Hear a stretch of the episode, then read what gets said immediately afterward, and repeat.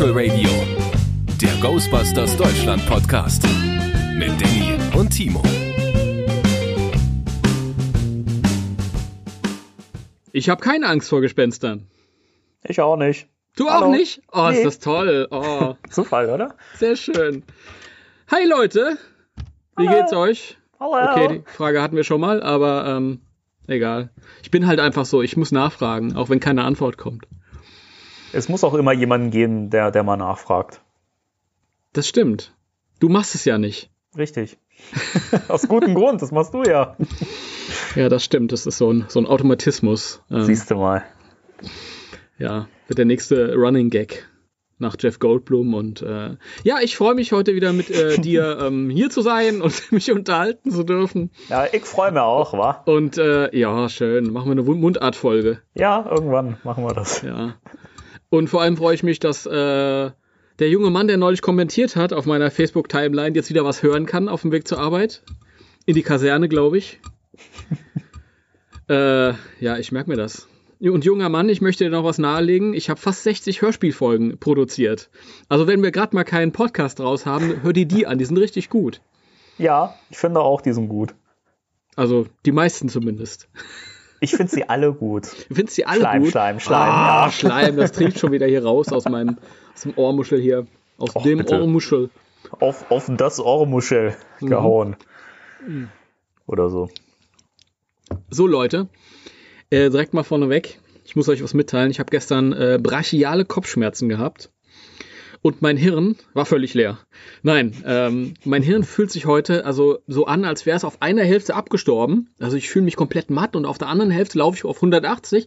Das heißt, entschuldigt bitte, wenn ich noch mehr äh, Gülle von mir gebe, als ihr das gewohnt seid von mir. Was soll das jetzt heißen? Ich wollte den Leuten ja nur sagen, wie es, wie es, wie es aussieht. Aber Danny, wir haben uns schon eine Stunde unterhalten. Wie sind deine Eindrücke so? Ich fand's gut. Ja? Ja. Konntest du nachvollziehen, was ich so von mir gegeben habe? Oder hast du dir zwischendurch auch gedacht, na, jetzt bin ich freundlich und nicke nur? Es war so 50-50. Okay, gut. Also es reicht für einen Podcast, sagen wir es mal so. Okay. Sehr schön. Ja. Ja. Es war sehr gehaltvoll. Wir haben über Politik geredet und über andere Sachen, mit äh, schwerwiegende Sachen. Aber jetzt, wo ihr alle dabei seid, reden wir über Zeichentrick. Also wieder über die wichtigen Themen des Über die, Lebens. über die wichtigen Sachen. Ja, wir wollen euch nicht langweilen mit, mit Politik und so, einem- albernen Gedöns. Zeug. Genau. Das brauchen wir nicht. Ja. Äh, wie starten wir denn jetzt durch? Vielleicht mit den News? Mit den News. Mit ja. den News. Ja. Machen wir mal die News. Spectral Radio News. Da gibt es ja so ein paar Sachen. Äh, zum einen mh, gibt es ja auch was Neues zu diesem Ghostbusters äh, 2020 Pro Project nächstes Mhm. Jahr. ja. Ähm, und zwar Von ihr noch liebevoll Ghostbusters 3 genannt. Ghostbusters 3. Ja, ich Ich wollte das, ich wollte es mal so ein bisschen internationaler gestalten. Ghostbusters Trend 2020. Für unsere vielen internationalen Hörer. Richtig, denn wir Ich haben auch, wir haben auch Hörer in Österreich und der Schweiz, habe ich gesehen. Da, da, da, Ja, mein Lieber, ja, hier ist der Gottschalk. Hallo, ja, mein Lieber. Hast du gehört, dass Thomas Gottschalk nächstes Jahr nochmal Wetten das macht? Das gehört auch in, in die News hier rein, genau, wollte ich auch gerade Ja, das eigentlich so- ansprechen. Ist natürlich für diesen Podcast thematisch die uninteressanteste News, spricht aber wahrscheinlich trotzdem die meisten an. Ja. Thomas Gottschalk macht nächstes Jahr zu seinem 70. Geburtstag nochmal Wetten das, Leute. Guckt das alle. Also ich finde es sehr schön. Ich bin aber auch froh, dass es eine einmalige Sache wird, weil ich glaube, dass das Wetten das ein Format ist, was eigentlich nicht mehr zeitgemäß ist. Aber ich finde schön, dass nochmal eine Sendung kommt und äh, man das nochmal für einmal aufleben lässt. Äh, da, dafür finde ich super. Das stimmt. Ich habe auch schon angefangen, äh, Bagger zu fahren, um mich zu bewerben. Sehr gut. Und äh, ich versuche dann mit einem Bagger die meisten Ghostbusters-Figuren übereinander zu stapeln oder so.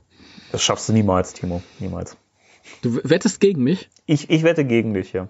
Okay, dann, dann werden wir ja sehen, was bei rumkommt. Ich, Was, ich sehe was dich machst du? Jahr. Was Ja? machst du, wenn ich es schaffe? Dann mache ich keinen Podcast mehr. Das ist doch doof. Da muss ich allein machen. Dann bin ich ja bestraft dafür, dass ich es geschafft habe. Das finde ich nicht gut. Dann hast du keinen mehr, der dir hier reinquatscht. So auch was. Dann, dann, dann musst du mir eine Musical-Folge schreiben für meine Hörspiele. Okay, das ist ein Deal. Okay, sehr schön. Dann machen wir das. Mist, so. jetzt muss ich mich wirklich bewerben da. Ja, ne, Kacke. Timo? Lass uns, lass uns über die News reden, über die, Die News. themenrelevante Ja. News. Ja. Genau. ja. Ähm, Guck mal, ich ja, habe Auto stehen. Bitte? Ich habe Auto auf meinem Merkzettel stehen. Auto. Mehr muss man auch überhaupt nicht sagen. Nein, Nee. ein, ähm, ein äh, Hearse Collector äh, hat ähm, bekannt gegeben, und zwar am 22. März war das, äh, dass er einen äh, 59er Futura an Sony verkauft hat für ein Filmprojekt. Ja. Und es gab dann in der Tat auch Bilder von eben diesem Menschen, der äh, fotografiert hat, wie ähm, eben dieser, dieser verkaufte Wagen direkt neben dem Ecto 1A abgestellt wird. Mhm. Und ähm, dazu hat er auch noch geschrieben, dass der wohl äh, dann noch mal ein bisschen, bisschen frisch gemacht wird für, für Close-Up-Szenen. Und ähm, ja, dass der, dass der eben dieser verkaufte Wagen äh, quasi das äh, Stunt-Fahrzeug sein wird für den Film. Das heißt, liebe Leute, wir werden den Ecto 1 auch in Aktion erleben können. Ja, das ist faszinierend. War nicht auch die Rede davon, dass einer in der Hälfte durchgeschnitten wird? Richtig, das habe ich vergessen zu, zu, zu erwähnen. Und zwar das äh, 61er Modell. Der, der wird, der wird äh, einmal halbiert quasi und für die Für- äh, Für Innenaufnahmen. genau. Der sich, so der sich äh, äußerlich ähm, minimal unterscheidet. Er ist ja geringfügig jünger. Da haben sie ja immer so kleine kosmetische Veränderungen Mhm. durchgeführt. Aber äh, für Innenaufnahmen reicht es natürlich immer noch. Und der wird dann in der Hälfte durchgeschnitten. Ja, das ist faszinierend, weil wir äh, jetzt natürlich wissen, über den Teaser hinaus, das war ja immer so eine Sache, kriegen, wollen die nur, uns nur packen über unsere Nostalgie und zeigen deswegen den Ecto. Jetzt wissen wir wirklich hundertprozentig, einigermaßen hundertprozentig, dass der Ecto 1 vorkommen wird im Film. Richtig. Und dass dem auch einige, einige, einige Screentime ähm, zugesprochen wird. Ja, lässt ja alles darauf schließen. Ich bin gespannt. Also ähm, die Aufregung steigt immer mehr. Ja, ich äh, interessiere mich, also ich, ich frage mich, wie sie den herrichten. Ob sie, ich glaube nicht, dass sie den ähm, in den Original äh, Filmzustand, also aus dem ersten Film, äh, bringen werden, weil da haben sie ja schon einen. Das ist natürlich die Frage, wie wird der nachher aussehen, wenn der zurechtgemacht ist für den Film? Ähm, ich denke, dass das so ein, so ein Modell ist, die ähm, den, den alten aus dem ersten Teil haben sie ja vor dem, vor dem Sony-Lot stehen. Äh, und ähm, der ist ja im Originalzustand, wie er in Ghostbusters 1 äh, zu sehen war. Und ich glaube, die wollen den nicht äh, runterruppen. Mhm. Also die wollen den nicht kaputt machen wieder, damit er ein bisschen. Ich glaube, sie brauchen einen, der so halb fit aussieht. Vielleicht schon ordentlich so im Used Look, aber halt ähm, doch noch wie ein Ecto 1. So ein bisschen abgeranzter. Quasi. Ja, genau, so wie halt, wie es halt angeteasert wurde, eben. Ja. Teaser. Ja. Ja. Ich glaube, das waren so kleine äh, digitale, kosmetische ähm, Veränderungen, die sie da im Originalmodell vorgenommen haben, Originalauto. Mhm. Und jetzt brauchen sie halt einen richtigen Wagen für den Film selbst. Ja. ja, also bin gespannt. Also das, aber es ist ja schon mal schön, dass, dass wir jetzt wissen, dass der Wagen auch wirklich, wirklich eine Rolle im Film spielt und nicht nur eben Requisit ist, was wirklich in dieser Scheune nur rumsteht oder rum, vor, vor sich hin vegetiert, sondern dass da mehr passiert mit. Und ja, gucken wir In mal. der Tat. Dass er zu sehen sein wird. Von außen, von innen, dass wahrscheinlich irgendwelche relevanten äh, Dialogszenen im Auto stattfinden. Ja. Sehr schön. Ja, das war, das war quasi die erste Newsmeldung, die wir hier heute haben. Ähm, die zweite betrifft die Serie Extreme Ghostbusters, ähm, die nämlich auf dem kanadischen Streaming-Portal CATV äh, aufgetaucht ist. Und das alleine ist jetzt natürlich nicht zwingend eine Riesenmeldung wert, aber was ein ganz spannendes Detail ist, ähm, ist ja, dass es sich dabei um HD-Remasters handelt. Also das heißt, das heißt, die Serie wurde nochmal ordentlich aufpoliert. Und da ist jetzt die Frage, ähm, ist das, also ist das lohnenswert, wenn Sony wirklich nur für ein Streaming-Portal so eine Serie, die jetzt auch nicht, sag ich mal, den Kultstatus hat, wie jetzt äh, The Real Ghostbusters, ähm, ob es sich da lohnt, das so aufzupolieren oder ob da vielleicht noch mehr mit geplant ist. Was meinst du? Äh, ich finde es auf jeden Fall beachtlich und ähm, ist die Aufmerksamkeit wert, weil wir wissen aus der Erfahrung der letzten Jahre, dass Sony eigentlich mit dem alten Zeug ähm, stiefmütterlich umgeht. als das Videospiel rauskam vor zehn Jahren, da hat man so ein paar Folgen Real Ghostbusters, ein paar Folgen Extreme Ghostbusters in der DVD-Box noch mit rausgewuselt, so als Begleitprodukt. Ähm, aber die haben nie irgendwelche Ambitionen, da ihre eigenen Sachen dann irgendwie schön bearbeitet nochmal rauszugeben. Das ist ganz selten. Und ähm, von daher äh, durchaus beachtlich und äh, auffallend. Ja. Und äh, ja, es kann natürlich durchaus sein, dass da noch eine äh, schönere DVD oder vielleicht sogar eine Blu-ray-Veröffentlichung ansteht. Würde mich jedenfalls sehr freuen. Ähm, es gab ja auch Theorien, die, die ähm, besagt haben, dass es vielleicht auch so eine Zusatzveröffentlichung wird, dass es quasi als Bonus vielleicht auch irgendwo mit beigelegt wird in irgendeiner Jubiläumsveröffentlichung, vielleicht nochmal für Real Ghostbusters oder für die Filme nochmal zusätzlich. Also mal schauen. Ja. Ja, das, das weiß ich nicht, ob das als, als Zusatzveröffentlichung, also da kann man ja schon, glaube ich, äh, im kleinen Kreise, im Special Interest Kreise schon Geld mitmachen, wenn ich sage, hier schaut nochmal. Vor allem Extreme Ghostbusters, wie du schon gesagt hast, hat nicht den Status wie Real Ghostbusters. Ähm, aber es ist ja durchaus, also es ist ja auch schon 20 Jahre alt und mittlerweile gibt's halt auch Leute, die das äh, genauso nostalgisch sehen wie wie Leute vor Real Ghostbusters gesehen haben, Ja. die damit aufgewachsen sind und das halt über Wiederholungen auch liebgewonnen haben. Deswegen, jetzt sind die im kaufkräftigen Alter und dann kann man vielleicht doch durchaus nochmal abzahlen, wenn man damit Ja. ähm, liebevoll umgeht und dann eine, eine Veröffentlichung bringt. Und es würde sich anbieten im, im, im Zuge des, des, des kommenden Films halt. Ja, auf jeden Fall. Ich denke auch, dass da noch irgendwas äh, kommen wird. Also wie gesagt, nur für ein Streaming-Portal so, ein- so ein Aufwand ist ja tatsächlich sehr, sehr ungewöhnlich und Es ist ähm, interessant, dass das äh, Real Ghostbusters nicht erfahren hat, diese Bearbeitung, aber ähm, ich glaube, dass es ist so in den, in den 80er Jahren, da wurden, das wurde ja durchaus auf Film gefilmt alles und in dem Moment, wo irgendwas auf Film, also Celluloid gefilmt wird, ist es automatisch HD verfügbar. Man müsste halt diesen Film neu abtasten, aber das Problem ist, äh, diese Master sind damals auf Videoband rübergezogen worden für die Fernsehstation und dann ist das Filmmaterial vernichtet worden. mh, Und das heißt, die äh, bestmöglichste Art und Weise, so alte Sachen zu gucken, ist oft halt einfach nur in SD. Ja. Ist leider so. ja. Aber das tut ja der Serie auch keinen Abbruch, Nein, so, nein, nein, so zu sagen. Es ist, es ist schade, weil das wäre natürlich nochmal ein i-Tüpfelchen drauf, aber ja, es ist, man kann das auch trotzdem sehr gut so gucken, wie wir heute feststellen werden. Richtig. Denn dann würde ich sagen, starten wir jetzt mal mit unserem Thema der Woche. Spectral Radio, Thema der Woche. Mit unserem Thema des Monats. Thema des Monats. Ja, nee, aber das ist ja so viel. Ja, relativ viel. Wir sprechen über The Real Ghostbusters oder auch T-Real Glotbus. Ja.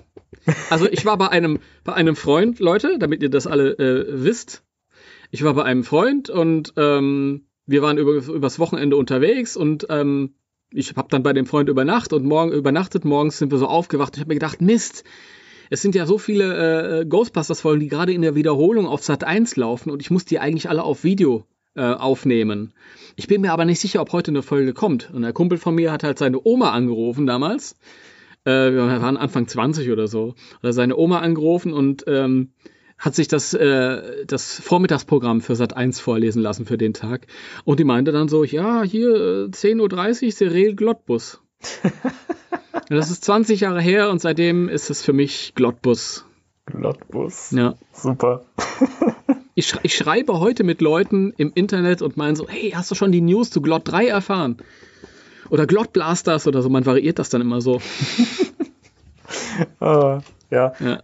Meine, meine Oma hat ja früher immer Serial Großbuster gesagt. Das fand ich auch immer sehr schön. Der Groß. Großbuster. Ja, ist ja auch eine große Serie. Auf jeden Fall. Wie wir auch heute feststellen werden, und da war es schon wieder, das Wort. Prost. oh Gott. Ich weiß gar nicht, irgendwie habe hab ich die letzten Male auch nicht mehr wirklich drauf, drauf geachtet, äh, was, was ich so sage. Ist ja nicht so, dass ich das je tun würde. Also das, äh, wir haben festgestellt, kam gar nicht so oft zuletzt. Da bin ich beruhigt. Ja, das, das weiß ich aus meinem äh, Kontrollhördurchlauf. da habe ich mal drauf geachtet. Aber jetzt haben wir natürlich in kurzer Zeit schon zweimal gesagt, äh, Wir haben festgestellt. Das habe ich auch gerade festgestellt, dass wir das schon wieder gesagt haben. Das Wort festgestellt. Ja. Aber man, wenn wir so weitermachen, dann bleiben die Zuhörer nicht nüchtern. Das ist blöd. Ja, aber es macht dann noch mehr Spaß. Ja. Für uns jetzt oder für die? Ach, ich habe so oder so Spaß. Das finde ich gut. Ich habe hier ähm, meine DVD-Box vor mir stehen, um mich thematisch so ein bisschen einzubinden. Ich habe meine alte ähm, Egon-Actionfigur aus den 80er Jahren vor mir stehen. Ähm, das war meine allererste Figur auch. Und ich habe meinen neuen Diamond Select Peter Venkman vor mir stehen aus der Real Ghostbusters Serie. Der wunderbare. Eine, eine, wunderschöne Figur, leider qualitativ der allerletzte Schrott. Aber ähm, wenn man ihn nicht anfasst, dann kann auch nichts passieren. Obwohl umfallen kann er von selbst. Das schafft er auch so. Jetzt muss ich mal eben nochmal nachhaken. Da, da, lass uns doch mal drüber reden. Ich mach mal hier okay. den, den, den, den Beckmann quasi oder den, den Lanz. Äh, was genau ist denn qualitativ so schlecht an dieser Figur? Das würde mich mal interessieren. Äh, es geht gar nicht speziell um diese Figur, sondern generell um die Actionfiguren von Diamond Select. Die sind ähm, halt einfach qualitativer Schund. Das muss ich halt auch mal sagen. Ähm, ich bin auch ganz froh, dass ich das mal sagen darf, dass ich mal in der Situation bin, wo ich sagen kann, hier, das und das von Ghostbusters, das finde ich ganz furchtbar. Nicht, dass die Leute denken, der ist immer nur am Schwärmen und der findet alles ganz toll, wo da irgendwie das Logo drauf gedruckt ist. Nee, ist gar nicht so. Ich finde es so schade. Äh, die Diamond Select Figuren wurden damals angekündigt nach den Mattel-Figuren. Und die ersten Promo-Bilder, die man gesehen haben, waren sensationell. Da hat man einen Ray gesehen und einen Winston und die sahen wirklich gut aus. Und die kamen dann raus und die waren halt einfach komplett schundig verarbeitet. Ja, da, da sind Sachen kaputt gegangen, die haben, ähm, die haben ja so Strahlen beigelegt, die man auf die, auf die äh, Strahler vorne draufstecken konnte. Und da haben sie bei den allerersten Figuren haben sie einfach so, so Nippel vergessen, die man halt irgendwie, um das da drauf zu stecken. Die kamen dann halt einfach ein paar Waves später. Ähm, dann äh, ach, sind die, die sind schäbig bemalt, die sind, die können allesamt, also bis auf ganz wenige Ausnahmen können die nicht gut stehen, die fallen gerne um. Also ähm, und sie sind halt auch vom, vom, von der Modellierung nicht so wirklich schön. Also ich finde, die, ähm, die Film-Rail-Figuren haben sie alle ganz gut hinbekommen, aber der ganze Rest durch ist, oh, ist so furchtbar. Und ich finde es so schade. Ähm, das Thema werden wir auch später nochmal haben, wenn wir dann über Merchandise reden und so. Aber ich finde es so schade, als, als, als Ghostbuster-Fan möchte ich natürlich qualitativ hochwertige Sachen haben. Schöne Figuren mir hinstellen und nicht so eine mit, mit so einer Scheiße abgespeist werden. ja, es ist wirklich, da ist wirklich ein großer Frustfaktor bei mir. Ich finde das so schade. warum muss das so sein? Und ähm, das war halt so, dass die, die letzten Waves, die dann rauskamen, war, waren halt die Real Ghostbusters-Figuren. Und auch hier wieder von der Modellierung sind die super. Das sind die besten Figuren, die die rausgebracht haben. Äh, vom, von, von der Optik halt. Und da habe ich mir die vier Jungs gekauft und zwei davon sind halt kaputt aus der Packung gekommen. Ja. Bei der einen ist halt der Schlauch vom Protonenpack ist locker gewesen, den musste ich mit Sekundenkleber wieder ankleben. Bei der anderen war was anderes kaputt und ah, das ist so schlimm. Und dann stellst du die hin und einer fällt immer um, reißt die anderen mit und ach, so schade. Ich bin, ich bin gerade ein bisschen froh, dass ich mir, mir die Figuren nicht geholt habe. Ja, es ist ja wirklich. Man, man kann sich ja so, so Standys holen, so Actionfiguren-Standys. Da kann man die dann draufsetzen, dann stehen die auch okay. Und sie sehen halt auch gut aus. Nur, also zum Spielen sind sie schon mal gar nichts. Also die, die Bezeichnung Actionfigur ist, ist, ist völliger Schwachsinn. Und das, das darf halt einfach nicht sein. So eine, so eine Firma, die die Figuren rausbringt für 30 Euro das Stück, da muss auch eine Qualitätssicherung stattfinden. Das, das, das kann doch nicht sein, dass ich sage, ach naja, die fressen es eh. Und leider fressen sie es eh. Und das Problem ist ja nur wirklich bei, bei den allerersten Figuren war das so, dass du ähm, bei jeder Figur so ein, so ein Diorama-Teil hattest, wo du dann den Gozer-Tempel zusammen basteln konntest. Mhm, ja.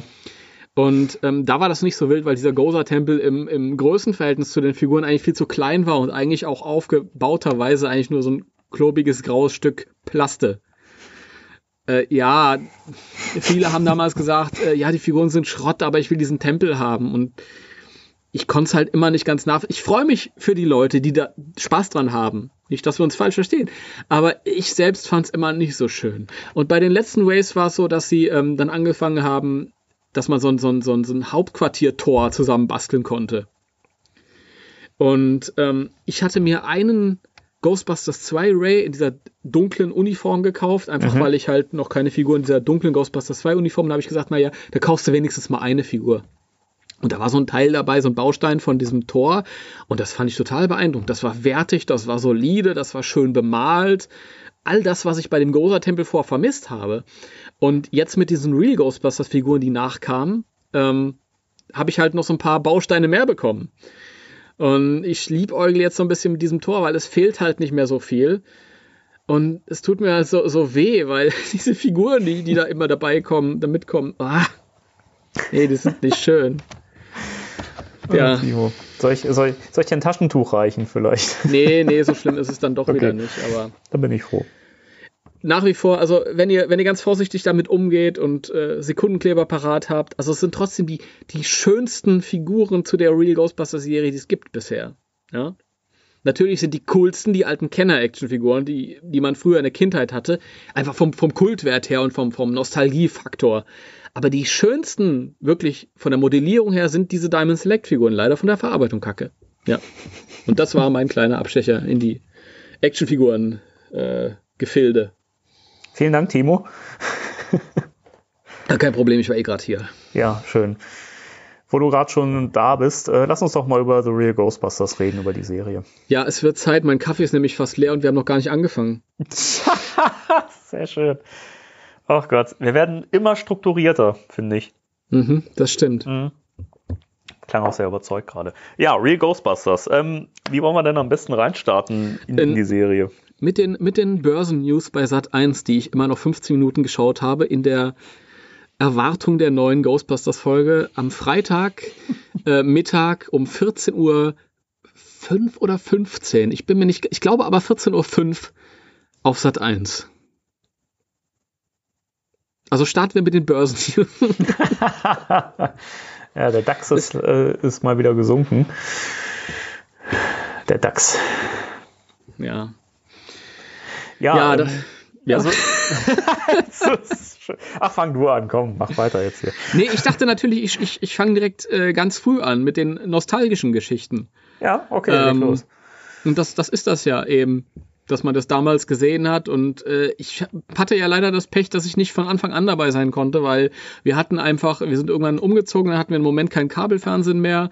Und dann bin ich irgendwie so, ähm, ich glaube, in der Mitte der zweiten Staffel eingestiegen mit der, mit der Folge, in der Zahnärzte äh, eine Convention besuchen und dann auch Geister da sind und so. Die Boten des Todes. Die Boten des Todes, meine erste Folge. Total gaga, aber auch witzig. Ja. Und ähm, ja, dann habe ich, von da an habe ich es dann halt gesehen und irgendwann habe ich habe ich's, äh, konnte ich es dann auch aufnehmen, da hatten wir dann einen Videorekorder und dann saß man halt wirklich, das war jeden Freitagmittag hat man Ghostbusters geguckt und ähm, ach, das, das gehörte aber auch so alles mit dazu. Ich meine, es gibt so viele schöne DVD-Veröffentlichungen mittlerweile, aber ich muss ganz ehrlich sagen, diese verwaschenen alten Videoaufnahmen sehe ich fast noch am liebsten, wo ich dann am Ende dann irgendwie so Sat 1 Bälle runterfallen habe und dann steht da ein Auftrag von Sat 1 und ähm, ich habe noch so alte Videoaufnahmen, wo ich eine, eine Fernsehansagerin vorher habe. Die Ghostbusters, äh, die haben ein äh, ernsthaftes Problem. Ihr Auto ist besessen. Ja, das, das ist aber mal echt ein Problem, würde ich mal sagen. was unseren Helden dazu einfällt und wie sie mit dieser Situation umgehen, jetzt bei uns bei Sat 1. Ah, was, was für Zeiten noch, oder? Ja, ja, ja. Herrlich. Der hat sich extra noch schön angezogen, um mir das zu erzählen. Das ist Ja, ey, du extra um dir das zu erzählen, hat Ja. sich schick gemacht. Ja, und dann saßen wir da und haben gedacht, komm, Uschi, weg, Uschi weg. für den Film sehen. Die Uschi, ja. Nee, Ja. aber das ist doch schön, dass man sich früher noch selbst für eine Trickserie so eine Mühe gemacht hat, oder? Ja, das ist wirklich, ach, das ist so schön. Und ich habe zwei, drei von diesen, von diesen Ansagen, habe ich noch auf Video und das ist ja, ah, es ist so herrlich. Und dann war das so, man hat die Folge gesehen, man hat die Folge aufgenommen, an, anschließend kam der Daniel rüber ähm, und dann hat man die Folge nochmal gesehen und dann hat man sich über die Folge unterhalten und was da so passiert ist. Und dann hat man die Folge nachgespielt oder improvisiert halt, ein bisschen abgewandelt mit den Figuren und ach, war das schön. Ja, Ah, ist so, ist so meine, Schön. meine letzte Serie gewesen, die ich so aktiv, ja, ähm, kindheitsmäßig mitgenommen habe, wo man dann drumherum noch gespielt hat und so. Und dann war ich, an, im Anschluss war ich dann halt leider ein bisschen zu alt für die Sachen, die dann kamen. Das ist so, ja. So war das. So war das. Ach ja, also ich, ich überlege gerade, was, was ist so die früheste, das früheste Erlebnis mit der Serie? Wie gesagt, ich bin ja, ich bin ja, das wissen die Zuhörer wahrscheinlich noch nicht. Erzähl mal, was ja, kommt bin jetzt? Ja, was bin, was ja ein kommt bisschen, jetzt? bin ja ein bisschen jünger als du. Bist du ein bisschen jünger? ich bin ein bisschen jünger als du, ja. das, das gibt's. Dann bin ich ein bisschen älter. Du, ja, das, äh, ich weiß, wir haben es glaube ich noch gar nicht erwähnt im Podcast, aber das äh, sei, sei mal an der Stelle erwähnt. Oh Mann, auch ein Ich muss halt mal Gag. dazu sagen, du bist nur ein paar Jahre jünger. Also es ist nicht so, dass du 20 Jahre jünger bist. Nein, Also nicht, dass die Leute denken, der sitzt da so mit so einem, mit so einem äh, Noob. Nein, nein, nein, nein. Aber Äh. also du, du bist, du bist, äh, wir haben es ja schon mal erwähnt, du bist äh, um die 40, wollte ich gerade sagen. Ich bin um die Ende 30, richtig, ja. Richtig, genau. Ich bin äh, 32. Noch. Noch. Ja, nächste Woche nicht mehr, mein Lieber. Oh, das ist, aber, 33. das ist aber gut, dass ich das auch mal erfahre. Ja, siehst du. Ja. Ja. So, dann, dann, das, das war's wert, dass ich das hier mal erwähnt habe. ja, ich kann darauf noch nicht reagieren. Ich kann da nicht im Voraus gratulieren. Richtig, macht ja Ja, nichts. das, das mache ich dann im, im nächsten Podcast. So, so. Okay, also meine früheste Erinnerung. Also ich kann, ich kann sagen, welche, welche Folge ich noch genau weiß, welche ich zuerst gesehen habe. Das habe ich auch in unserem allerersten Podcast schon erwähnt. Ich erwähne es jetzt aber nochmal, weil es Mhm. zum Thema passt. Es war nämlich Mrs. Rogers Spukhaus. Äh, darf ich dir noch mal kurz ins Wort fallen? Ja, Kannst gleich damit fortfahren. Wann, wann ist denn genau der Geburtstag, wenn ich fragen darf? Oder darf ich das hier öffentlich? das darfst du fragen. Der ist Ja? am, am 3. April. Okay. Wer am 3. April auf der Ghostbusters Deutschland-Seite dem Danny alles Gute zum Geburtstag wünscht, in irgendeinem Beitrag, ist mir egal wo, vielleicht unter dem Podcast-Beitrag, ähm, ich verlose eine Hörspielfolge unter den Leuten, die das tun. Ja, Du Verrückter. ja so ist das. So ist das, ja. Ich. Gut, dass ich es äh, erwähnt habe. Das ist jetzt auch euer Vorteil, meine Lieben. ja, wenn es was gibt dafür, oder? Ich meine. Ja. Ja. So ist das. Also, wie gesagt, Mrs. Rogers Spukhaus. Mrs. Rogers Spukhaus, großartige Folge. Super Folge. Ich liebe die bis heute. Sie gehört auch in meine Top 10 Folgen. Und ich würde sie fast auch noch auf Platz 1 lassen, was wahrscheinlich aber auch an diesem Nostalgie-Faktor, Nostalgie-Faktor, mein Gott, ey, ich hab's auch heute, Nostalgie-Faktor klingt, äh, liegt.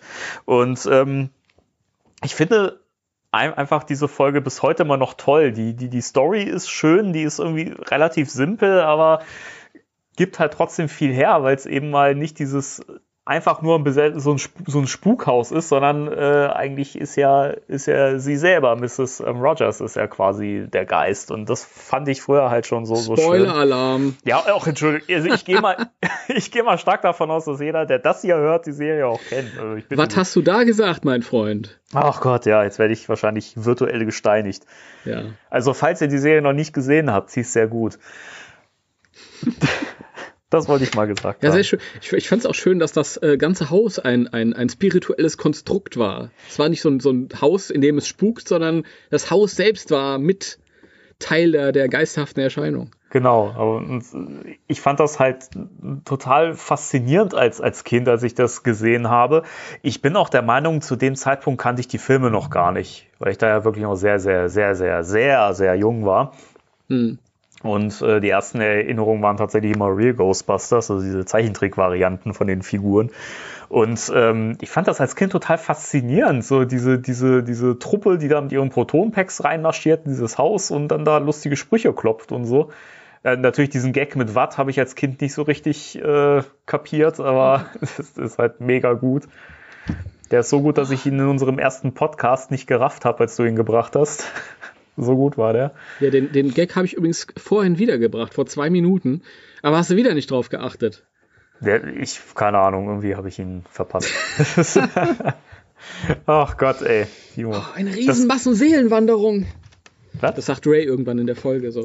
Ganz begeistert. Eine Ja. riesen Massenseelenwanderung. Ja, total schön. Ich finde Ja. eh diese, diese, diese Einwürfe von Ray immer wieder schön. Ich habe das Gefühl, dass in der ersten Staffel noch ein bisschen vermehrt, dass er, dass er so, so verrückte so Begebenheiten benennt und sowas. Ne? Wie das äh, war das bei ähm, von Trollen und Feuerfliegen mit dem Vorfall in Santa Clara anno 19 oder äh, 1815 oder so und äh, Peter sagt, sagt, sagt zu ihm ja, äh, bitte, bitte unterlass das in Zukunft, Ray. Ach Mensch. Kann ich jetzt gerade gar nicht einordnen. Boah. Okay. Ja, bin mir auch gerade nicht sicher, obwohl ich die Folge vor kurzem erst gesehen habe. Aber das ist, es sind eher immer so viele Sachen, die man aus den Folgen zurückbehält. Und das auch speziell so in den ersten beiden Staffeln, da gibt es so viele, so viele Zitate, die man da auch bringen kann. Und das finde ich ganz schön, dass die Serie eigentlich da sehr gleichwertig mit den, mit den Filmen ist, weil es immer wieder Sachen gibt, die man, die man so im Alltag auch äh, anbringt. Das finde ich sehr schön. Ganz, ganz viele äh, Qualitäten, die die Filme hatten, die kann man auch auf die Serie anwenden. Ja. Ja. Das ist so. Also, das ist, das ist wirklich so, also die, die äh, stärksten Folgen der Serie, die, die spielen bei mir auf einer Ebene mit dem, dem Film, sage ich mal. Mit dem Film. Mit, mit dem Film. Ja. Das ist so. Ähm, das ist ja auch so ein bisschen von, ähm, von dem äh, Schreiber der, der Serie, von äh, Straczynski. Spreche ich ihn gerade Ja, der, der beste aus? Mann. Beste Mann nach, nach ja. äh, Dan Aykroyd und Harry Ramis, der, der wichtigste Mann. J. Michael Str Straczynski, Spaghetti. J. Michael Spaghetti. Ein, ein großartiger Mensch, der äh, ähm, den Anspruch hatte, der hat gesagt, hier, äh, das ist äh, eine Zeichentrickserie, für, die wird für Kinder produziert. Also müssen wir natürlich ähm, müssen wir natürlich hier und da einlenken und müssen halt äh, an das kindliche Publikum uns richten.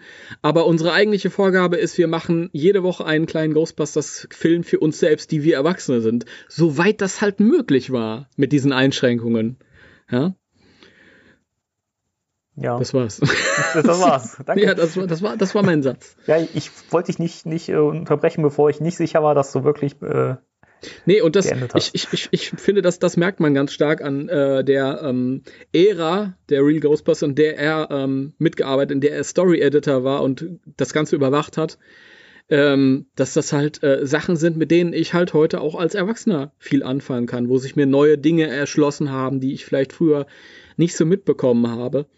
Ähm, er ist dafür zuständig, dass die Real Ghostbusters nicht so eine ah, es gibt so, wenn man sich all diese 80er Jahre äh, Zeichentrickfilme anguckt und es gibt unglaublich viele Serien, die sind ja auch nach wie vor kultig und die sind toll und haben auch alle ihre Qualitäten auf ihre Art und Weise. Das gehört woanders beleuchtet in den jeweiligen Podcasts, die sich damit beschäftigen. Aber ähm, ich finde, äh, Really Ghostbusters hat so eine Kantigkeit und, und ähm, bei allem Zeichentrick-Dasein so so ein, ja, ich will nicht sagen Realismus, weil das ist vielleicht zu hoch gegriffen, aber, aber doch im Rahmen dieses, dieses, dieser Zeichentrickpräsentation hat es einen Realismus. Das sind ähm, echte Figuren. Das sind so Sachen, die, die, wo ich vielleicht als Kind gar nicht drauf achte, so, so Kleinigkeiten irgendwie. Die Jungs liegen alle in ihren, äh, in ihrem Schlafzimmer, die haben ja dieses, dieses gemeinsame Schlafzimmer. Und da kommt äh, Janine ums Eck und hält sich so die, die Hand vor, vor Augen damit und, und spät aber so durch so einen Spalt, so einen Fingerspalt irgendwie durch. Und das ist dieser Realismus irgendwie, wie, wie halt auch eine echte Person halt sich verhalten würde. Und das ist nicht nur so ein, so ein 80er Jahre Zeichentrick-Stereotyp, wo man sagt, das ist für Kinder, die kann da einfach reingerannt kommen. Ja? Sondern, ähm, weißt du, worauf ich hinaus will? Ja. denke schon, ne? Ja, also das, das sind echte Figuren, soweit ja. es halt möglich war. Ja, ich finde auch. Das ist, für, für mich hat sich das auch immer, also als Kind und auch als Erwachsener geht es mir immer noch so, das fühlt sich irgendwie, obwohl Cartoon, fühlt es sich so echt an. Es ist so, es ist so, man ist so in diesen Geschichten drin. Also es ist halt nicht, nicht nur irgendwie so, so, sag ich mal, ähm, einfach eine, eine Serie, die zu, weiß nicht, zum Spielzeug gemacht wurde oder so, sondern es ist, es ist viel, viel mehr. Es ist, es ist ein, mhm. einfach, es sind, es sind wirklich Geschichten, die, die ähm, Substanz haben auch und ähm, die Absolut. Figuren sind wirklich nachvollziehbar und ähm, man merkt generell, dass es, dass es auch eine Serie ist, die auf mehreren Ebenen funktioniert. Also das, klar, zum späteren, äh, also die späteren Staffeln, da hat sich das sehr, sehr geändert, leider qualitativ, aber ähm, gerade wenn man jetzt so die ersten beiden Staffeln nimmt, das sind so tolle Stories und ähm, das, das, also man kann das als Kind gucken, dann ist es unterhaltsam, man kann es aber auch als Erwachsener gucken und man lernt völlig neue Ebenen kennen in der Serie. Absolut richtig, ja. Also man muss sagen, die erste Staffel, das sind 13 Folgen und da wurden halt quasi die Figuren aufgestellt, die Situation etabliert und so, das Publikum herangeführt.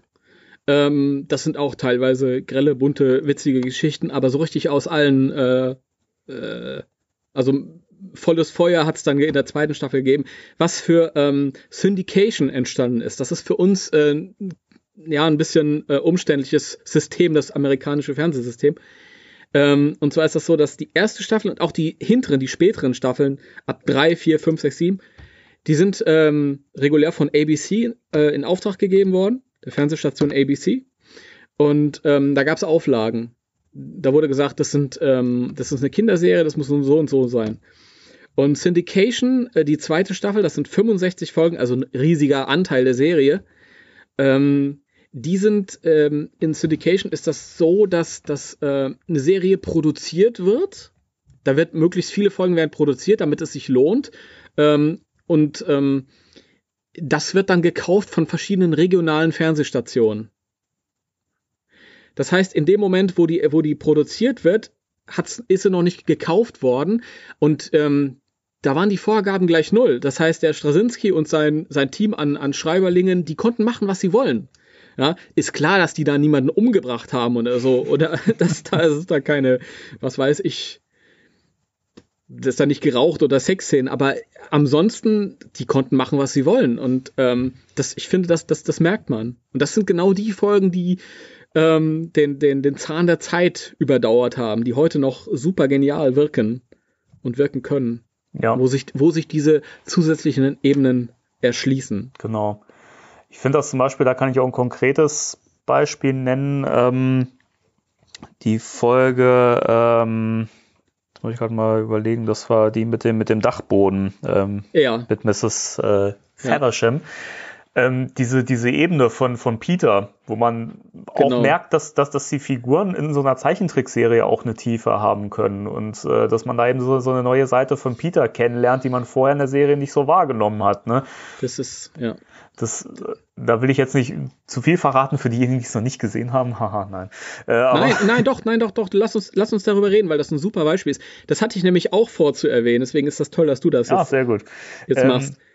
Ja. Nee, es ist ja so, nachdem sie diesen Spuk äh, beseitigt haben auf dem, auf dem Dachboden, ähm, also Mrs. Feversham ist ja eine, so, so eine, ja, eine sehr einsame, nette Dame.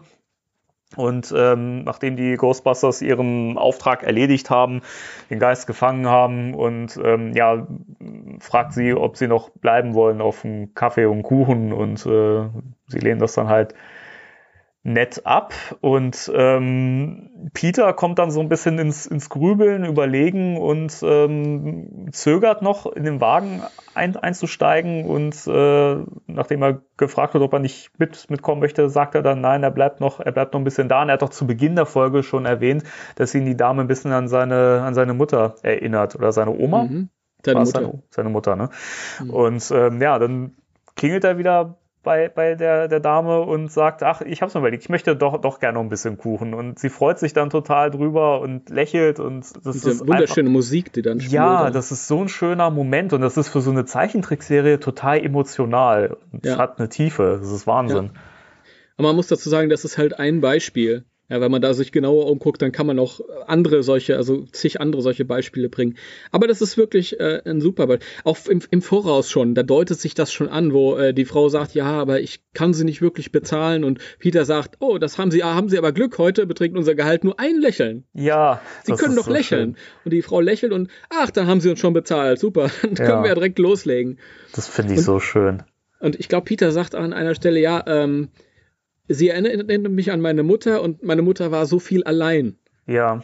Und man lernt ja auch Peters Vater im Rahmen der Serie kennen, der so ein, so ein kleiner Scharlatan ist und wohl auch viel unterwegs war. Und in einer anderen Folge, in der Weihnachtsfolge nämlich, da genau. sagt er, ich mache mir aus mhm. Weihnachten nichts. In der, hat, Im Lauf der Folge muss, äh, lernt er dann Weihnachten zu schätzen. Das ist auch eine wunderschön geschriebene Folge.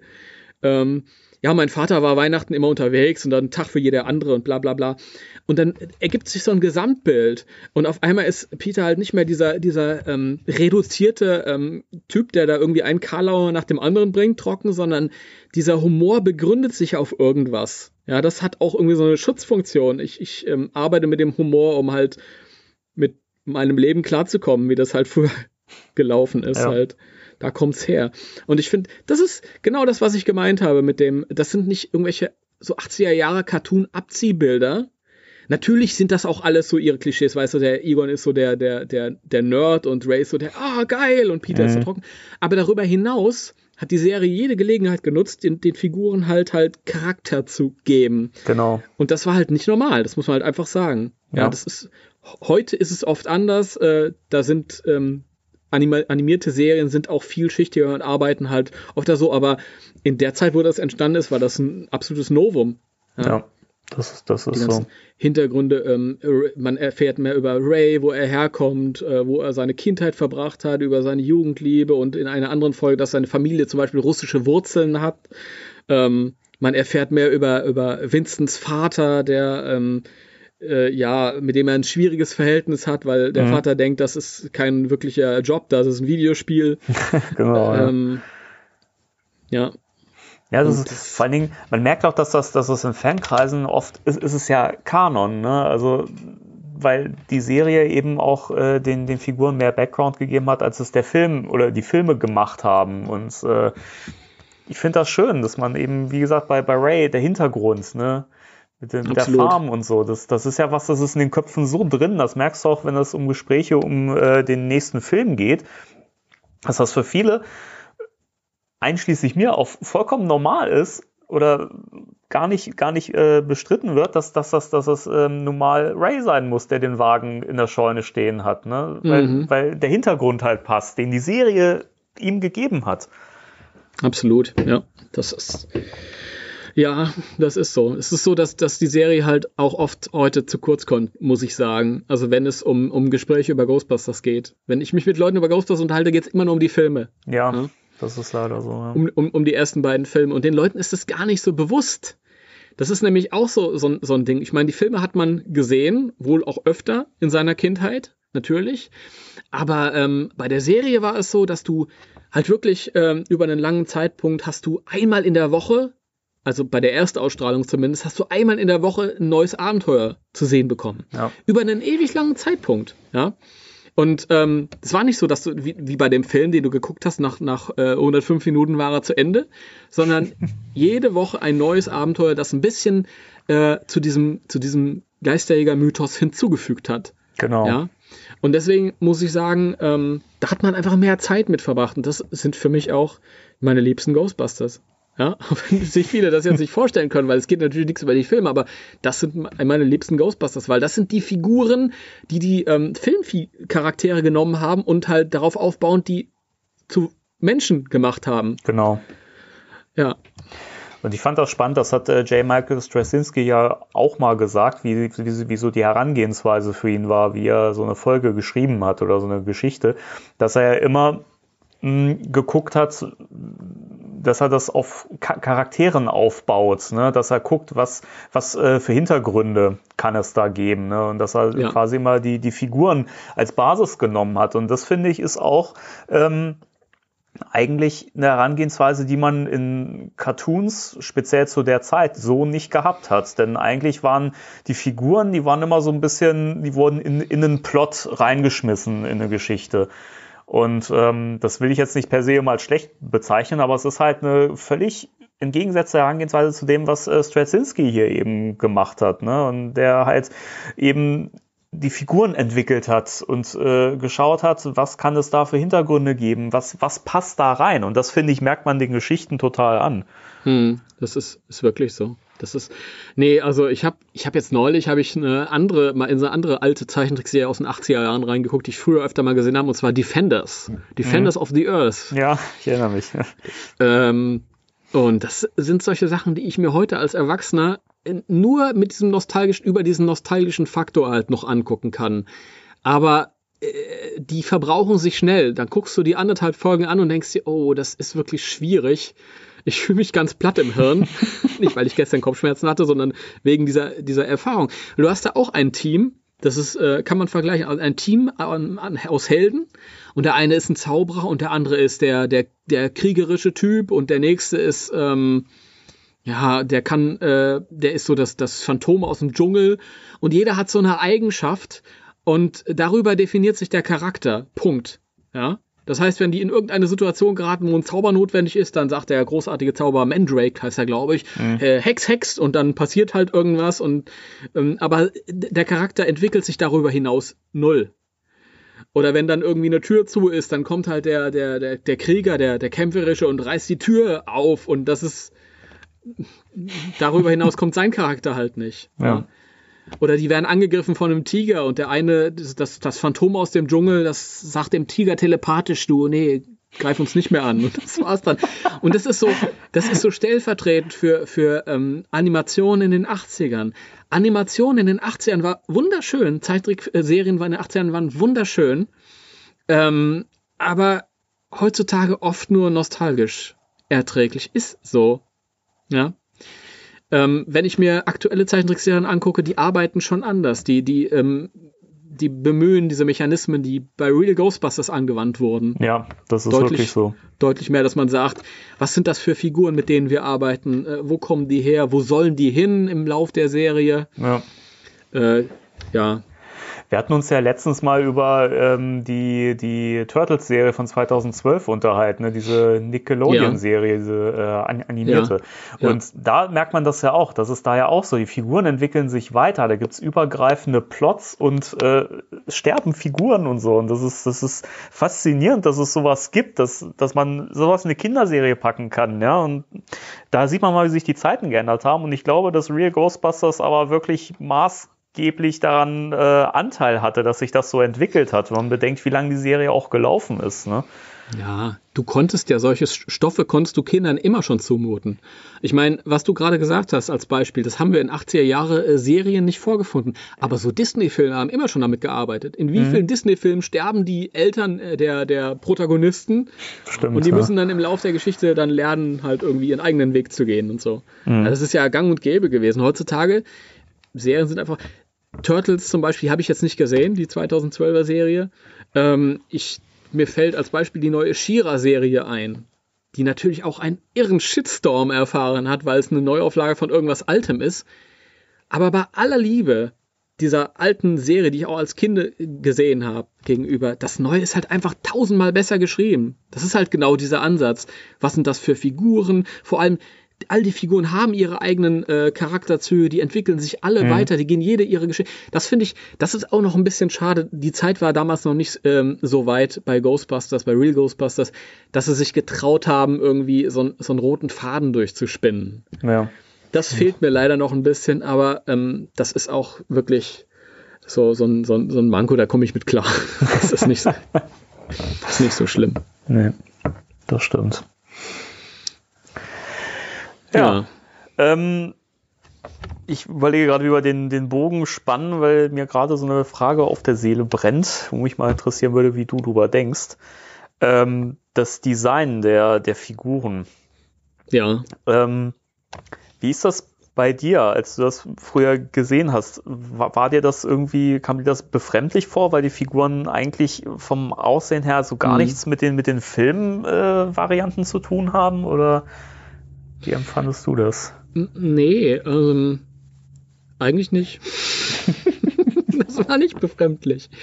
Äh, also ich habe ja äh, zuerst Ghostbusters 2 gesehen im Kino. Und ähm, das war so meine erste Begegnung mit den Filmfiguren. Ja.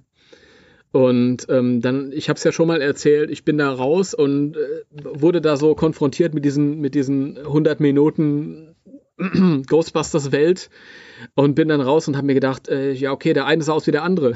Dan Aykroyd und, und Bill Murray und die. Ähm, und dann ein paar Monate später war das erst, als ich dann diese erste Real Ghostbusters-Folge gesehen habe. Das heißt, diese, diese Filmerfahrung war schon zurück und dadurch habe ich die, die, das Design der, der Zeichentrickfiguren ganz äh, natürlich übernommen. Mhm. Und später, als ich dann halt auch die Filme ähm, öfter gesehen habe und ich habe dann auch im weiteren Verlauf des Jahres dann den ersten auf Video gehabt und so, und da tausendfach geguckt.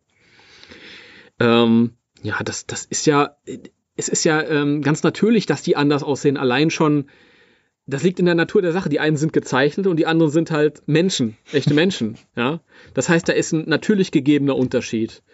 Und ähm, von da ausgehend weiter zu sagen, na ja, aber dass der eine blond ist und der andere hat jetzt rote Haare und so, das war für mich jetzt kein Problem. Ähm, ich muss auch ehrlich sagen, ich habe äh, ich habe das für mich immer, für mich war das ein Kanon. Das war, hat für mich in einer Welt stattgefunden immer. Weil natürlich äh, haben die anders ausgesehen und ähm, gab es so kleine Diskrepanzen zwischen der Cartoon-Geschichte und den, den, den Filmen, auch im, im, im, wenn man bedenkt, was der zweite Teil dann irgendwie, der, der dann irgendwie fünf Jahre Sendepause unterstellt in dem Job. Wir sind ja irgendwie aus dem Geschäft mhm. raus und so und die in der Zeichentrickserie haben sie munter weiter gebastelt. Aber für mich war das alles damals als Kind in einer Welt und, und ähm, was sich da so visuell unterschieden hat, das, ja, dafür habe ich mein Gehirn gehabt. Das, das hat das dann irgendwie, das war halt ein äh, Decoder, der hat das dann wieder zusammengerechnet. Für mich war das klar, das eine ist gemalt, das andere ist halt gespielt. Ja? Und äh, das ist ganz klar, dass die, die Strahlen, die, die Figuren ein bisschen anders aussehen. Damit habe ich, ich habe kein Problem, mir das nach.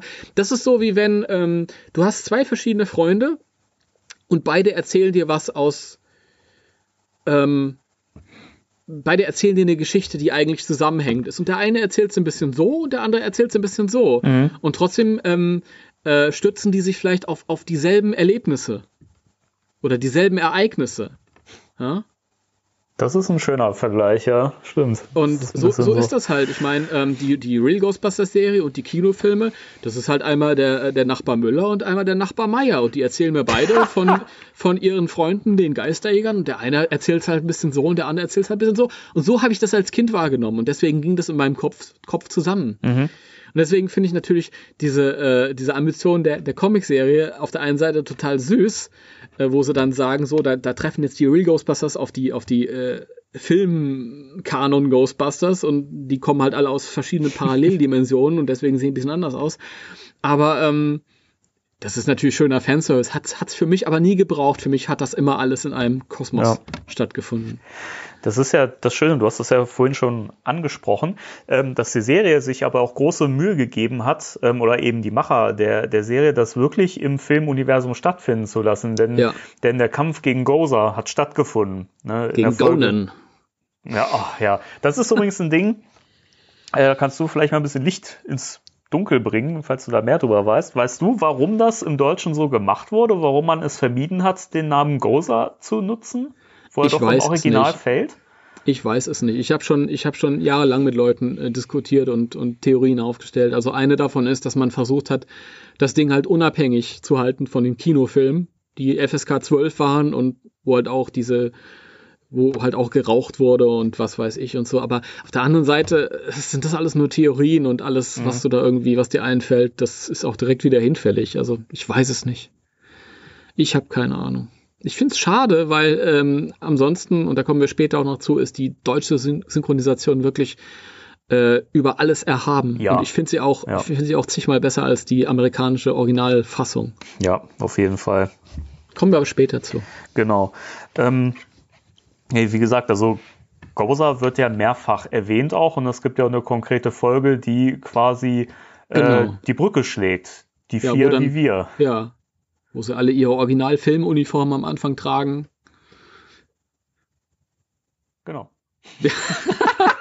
Und das Hauptquartier ist kaputt, ein bisschen kaputter sogar noch als im Film. Egon ist leider äh, blond schon, aber naja, egal. Macht ja nichts. Da wollen wir mal nicht so sein. Vielleicht ist er. Und, ähm, ja, es ist lustig, dass äh, auf der einen Seite die Serie gesagt hat, äh, das spielt durchaus im selben Kosmos, aber dann äh, ein paar Folgen weiter gesagt hat, der Film ist aber ein Film im, in der Serie auch wo sie sich dann, wo sie den Film im Kino dann angucken. Ja, das ist super. Ich finde das aber auch schön, dass, dass sie da immer wieder auch selber Gags drüber machen. Denn da gibt es ja eben in dieser Folge, wo sie quasi den Film gucken und Peter sagt, wisst ihr was, der hat gar keine Ähnlichkeit mit mir. So. Mhm, finde ja. ich total schön. Ach Mensch, ich finde das sowieso schön, dass sich die Serie an Stellen, wo es, ähm, wo es passt, auch selber nicht so wirklich sehr ernst nimmt und das aber nie so wirkt, als würden sie sich selber über sich irgendwie lustig machen. Weiß nicht, ob du verstehst, was ja, ich. Das ist, das ist doch durchaus. Auch das, was du mhm. gerade gesagt hast mit Peters Kommentar. Ich finde das so schön, wie, die, wie sie da ähm, auf der Metaebene zu mir sprechen. Ja. Ja. Das ist schön. Das ist auch diese, diese, diese Metaebene, die hat öfter stattgefunden. schönes Wort, Metaebene. Das sagst Kann du man- auch sehr gerne, ne? Kann, sag ich gerne, weil das kann man auch durchaus in der Ghostbusters-Welt anwenden, als spirituelle Bemerkung. Und ich kann es halt auch so, wenn ich über die Serie und über die Filme spreche, an, anwenden. Habe ich auch schon Äh, festgestellt, ja. Hast du festgestellt, Prost? nee, auch in der, in der anderen Folge. Die, die, die Folge fängt an, du siehst halt einen Fernseher in deinem Fernseher, wo die Ghostbusters laufen und du hörst einen, einen Vater sagen, was seht ihr euch da schon wieder an? Schon wieder diese Ghostbusters? Ja, Ja, das ist doch unsere Lieblingsserie. das ist so schön, wirklich. Das ist, äh, ja. Das ist, das ist eh auch so, so, so schön, dieses Fernsehen im Fernsehen sozusagen. Das ist ja gen generell auch ähm, die Folge Igan der Schreckliche, äh, Ja, herrlich. Wo, wo wirklich die Medien auch so aufs Korn genommen werden. Ne? Das, das ist auch, auch so schön. Also die Serie erlaubt sich ja auch immer mal wieder auch so ein bisschen Kritik an der Ja. Medienlandschaft. Ja, ja, ein bisschen ist gut. Also die ganze Serie ist, also das ist, ich finde, das ist schon auf, auf Simpsons-Niveau, Ja, was, was da schon, stattfindet, ja. Also das ist äh, auch hoch anzurechnen. Das ist halt so, so, so eine Sache, wie, wie vorhin schon gesagt. Ähm, ähm, die Serie arbeitet mit vielen Mechanismen, die heute normal sind. Ja, wir haben heute zig Zeichentrick-Serien, animierte Serien, die, die ähm, äh, satirisch sind und äh, satirisch unsere Realität äh, widerspiegeln, Ja. uns einen Spiegel äh, vor Augen halten. Damals war das nicht üblich und schon gar nicht im, im, im, im Kinderzeichentrickprogramm, im Samstagmorgenprogramm. Ja? Und das macht die Serie so, die, die war da schon so ein bisschen Vorreiter, weil die, weil die guten Simpsons-Folgen, die lagen da noch in, in weiter Ferne, in weiter Zukunft. Ja, stimmt. Ja. Ähm, ja. Nur noch kurz, äh, was mir eingefallen ist. Ach, das sind schon so viele Sachen, die wir angeschnitten haben. Ich möchte das noch kurz zu Ende bringen, habe jetzt aber vergessen, was ich zu Ende bringen wollte. Nein, äh, wo, wo sich die Serie Mühe gibt, äh, im, im, mit, in einem Kosmos mit dem Film zu spielen. Das ist eine, was du gesagt hast da, die, die, ähm, die Folge, wo sie die direkt nach dem Kinofilm anschließt. Dann ist es im, im späteren Verlauf, wo ähm, Janine die ähm, Fri äh, Frisur bekommt aus Ghostbusters 2 leider dann auch schon äh, zu einem Zeitpunkt, wo die Serie selbst nachgelassen hatte. Ähm, und auch die, die Filme halt Rücksicht auf die Serie nehmen. Was wir nämlich in unserem Podcast zu Ghostbusters 2 besprochen hatten schon, dass der Ecto 1A ursprünglich Ecto 2 heißen sollte und das damals dann zurück, also ins Ecto 1A umbenannt wurde, weil Mhm. Ecto 2 halt dieser, dieser Helikopter ist. Ja, also die haben sich durchaus Mühe gegeben, äh, ähm, in einem Kosmos zu spielen, von, von beiden Seiten aus. Und I, äh, der Harold Ramis wurde bei den Dreharbeiten von Ghostbusters 2 irgendwann von einem Kind angesprochen, hat enttäuschterweise stand da so ein, so ein kleines äh, Kind vor ihm, hat gemeint, du bist gar nicht blond. ja, das muss ein Schock sein für ein Kind, oder? Ja, Weil da siehst du den, den, den Spengler und dann sieht er gar nicht so aus. Was ist denn da los? ja das ist. Ja, Ja, aber das ist, das ist, ähm, ich glaube, der, der zweite Film ist doch aber auch in der Serie so ein bisschen Kanon, oder? Wird Vigo nicht auch in einer späteren Staffel erwähnt? Vigo wird im, im Englischen, das haben wir wieder dasselbe wie mit, mit Gozer, äh, Vigo wird im Englischen erwähnt, äh, in einer, in der Folge ein, ein falscher Geist auf Geisterjagd, so ist, glaube ich, der deutsche Titel, in der äh, Peter in die Geisterwelt äh, gerät und sich so mit so, einem- so einem Schleim zukleistern muss. Ja, richtig, genau. So einem Emotionsschleim und der dann immer reagiert und immer wenn Peter ausflippt, dann, dann springt er so wie ein Gummi durch die Gegend, irgendwie Mhm. Flummi durch die ähm, ja, die Folge ist auch scheiße. Das ist eine spätere Folge, die ist, ist nicht gut. Aber da sagt Egon tatsächlich, als er Peter damit einstreicht, ja, das, das habe ich gesammelt, als wir gegen äh, Vigo, den Karpaten, gekämpft haben. Und im Deutschen wurde daraus, als wir ähm, äh, eins dieser Schleimgeister bekämpft haben oder so einen dieser Schleimgeister. wow. Ja. Ich frage mich immer, wie man, wie man darauf kommt. Das so, weiß nicht. In Deutschland auch, den Film kennt bestimmt keiner. da machen wir lieber Schleimgeister draus. Ich verstehe es nicht. Ich habe keine Ahnung. Aber ansonsten ist die, die deutsche Synchro ja, wie du schon gesagt hast, wirklich unfassbar gut. Ähm, zunächst ist, also die, die US-Fassung ist schon, ist schon toll. Äh, ich finde, die sind alle super besetzt. Ähm, also ich, ich mag den, den, den ersten Peter. Peter hat gewechselt bei den Amis. Das war erst äh, Lorenzo Music, der auch Garfield gesprochen hat. Und der hat Peter so angelegt mit so einem so ganz, so, so, so einen müden Sarkasmus, so, äh, äh, das hat gepasst, das war schön und später hat so ein, so ein äh, Dave Coulier gemacht, der, der hat Bill Murray nachgeahmt, das war ganz furchtbar. Ähm, Und ähm, auch den, den, den Sprecher von Ray finde ich super, ähm, der übrigens auch äh, Slimer gesprochen hat und auch von, von Egan, Maurice Lamarche. Äh, das sind tolle Stimmen. Allerdings, äh, die sind alles in so einem in in drögen. Äh, ich weiß gar nicht, wie ich das zum Ausdruck bringen soll.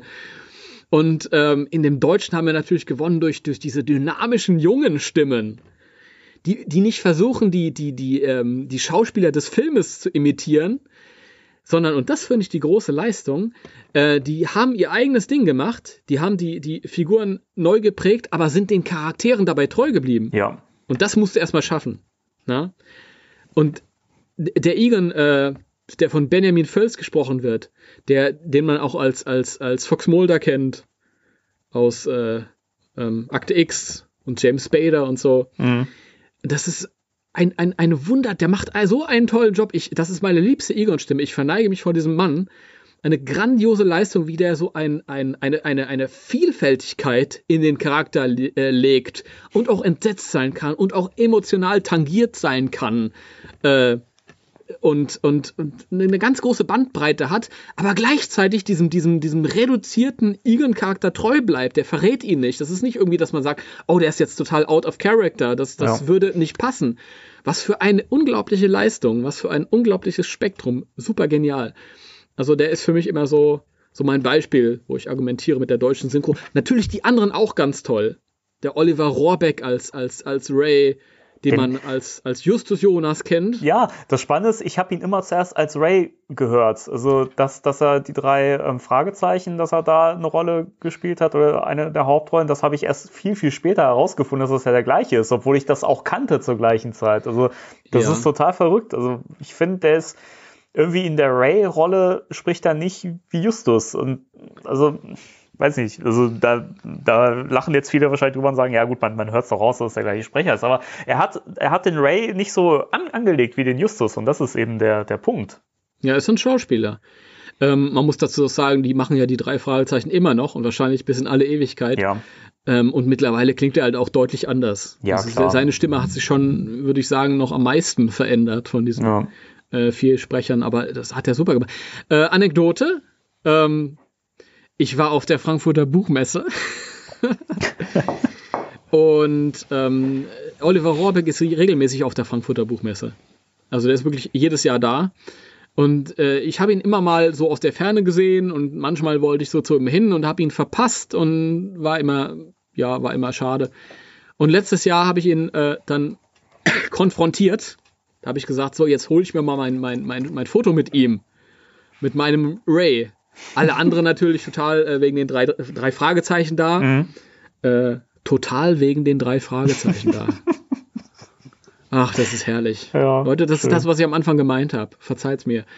ähm, ja, und er steht halt da und ich komme zu ihm hingelaufen und meine so, hey, das ist ja Dr. Ray Stantz von den drei Detektiven. Und er lacht sich tot. Ja, das gut. Ja, wollte ich noch erzählen. Ach, das ist ein Sehr unglaublich schön. sympathischer ähm, ähm, Fan-naher Mensch. Ja, ist er. Der, der ist, ist, ganz ist toll. Er. Das kann auch jeder erzählen, der drei Fragezeichen-Fan ist. Ja. Der ist. Der ist großartig. Ich habe ihn auch einmal persönlich getroffen. Ja? Ja, ähm, das überlege ich gerade, das war, glaube ich, vorletztes Jahr. Da hat ähm, Bela B. von den Ärzten, der hat dieses, dieses äh, Hörspiel Sartana gemacht. Noch warm mhm. und schon Sand drauf. Und das hat, hat auch, es ist übrigens sehr, sehr lustig. Also jetzt mal abseits von Ghostbusters, wer das nicht kennt, unbedingt anhören. Das ist super lustig und sehr liebevoll gemacht. Also es nimmt halt diese Spaghetti-Western äh, aufs Korn und das wirklich mhm. sehr liebevoll. Und da hat ja. äh, Oliver Rohrbeck auch ähm, eine Rolle drin. Und die haben das auch auf, auf die Bühne gebracht, haben ein Live-Hörspiel daraus gemacht. Okay, das und macht er auch gerne, ja. Das ja. war so groß, das war so toll, auch mit Musik und allem. Und äh, hinterher gab es dann eine Autogrammstunde und äh, neben Bela und den Bandmitgliedern von seiner Band äh, zu der Zeit und so weiter hat er eben auch meine CD signiert von dem, von dem Hörspiel. Und meine Frau hat äh, eine äh, drei Fragezeichen DVD dabei gehabt mhm. die sie eigentlich von, von Oliver Rohrbeck unterschreiben lassen wollte. Und es ging halt so der Reihe nach. Die waren halt alle an, an, an separaten Tischen und man musste halt ja. mal so durchgehen. Und Bela hat ihr diese, diese drei Fragezeichen DVD aus der Hand, Hand genommen und hat, hat die so Oliver Rohrbeck rübergewunken und so, boah, was ist das denn? Hat so getan, so dass so über, über seinem Knie zer, zerbricht und es war so lustig und Oliver Rohrbeck war so sympathisch und der war total nett und hat sich total gefreut, mhm. hat sich bedankt bei uns und so, dass wir da waren, das gesehen haben. Das war so unfassbar schön. Also das ist halt so einer, wo man merkt, der ist auch nicht abgehoben oder so. Der nee, gar so nicht. bodenständig. Also Wahnsinn. Ganz toller Typ. Ja, der, der Rohrbeck ist super. Bela ist übrigens auch super. Ja, also, der ist auch, ja klar, keine Frage. Coole Socke. Also da, das passt schon.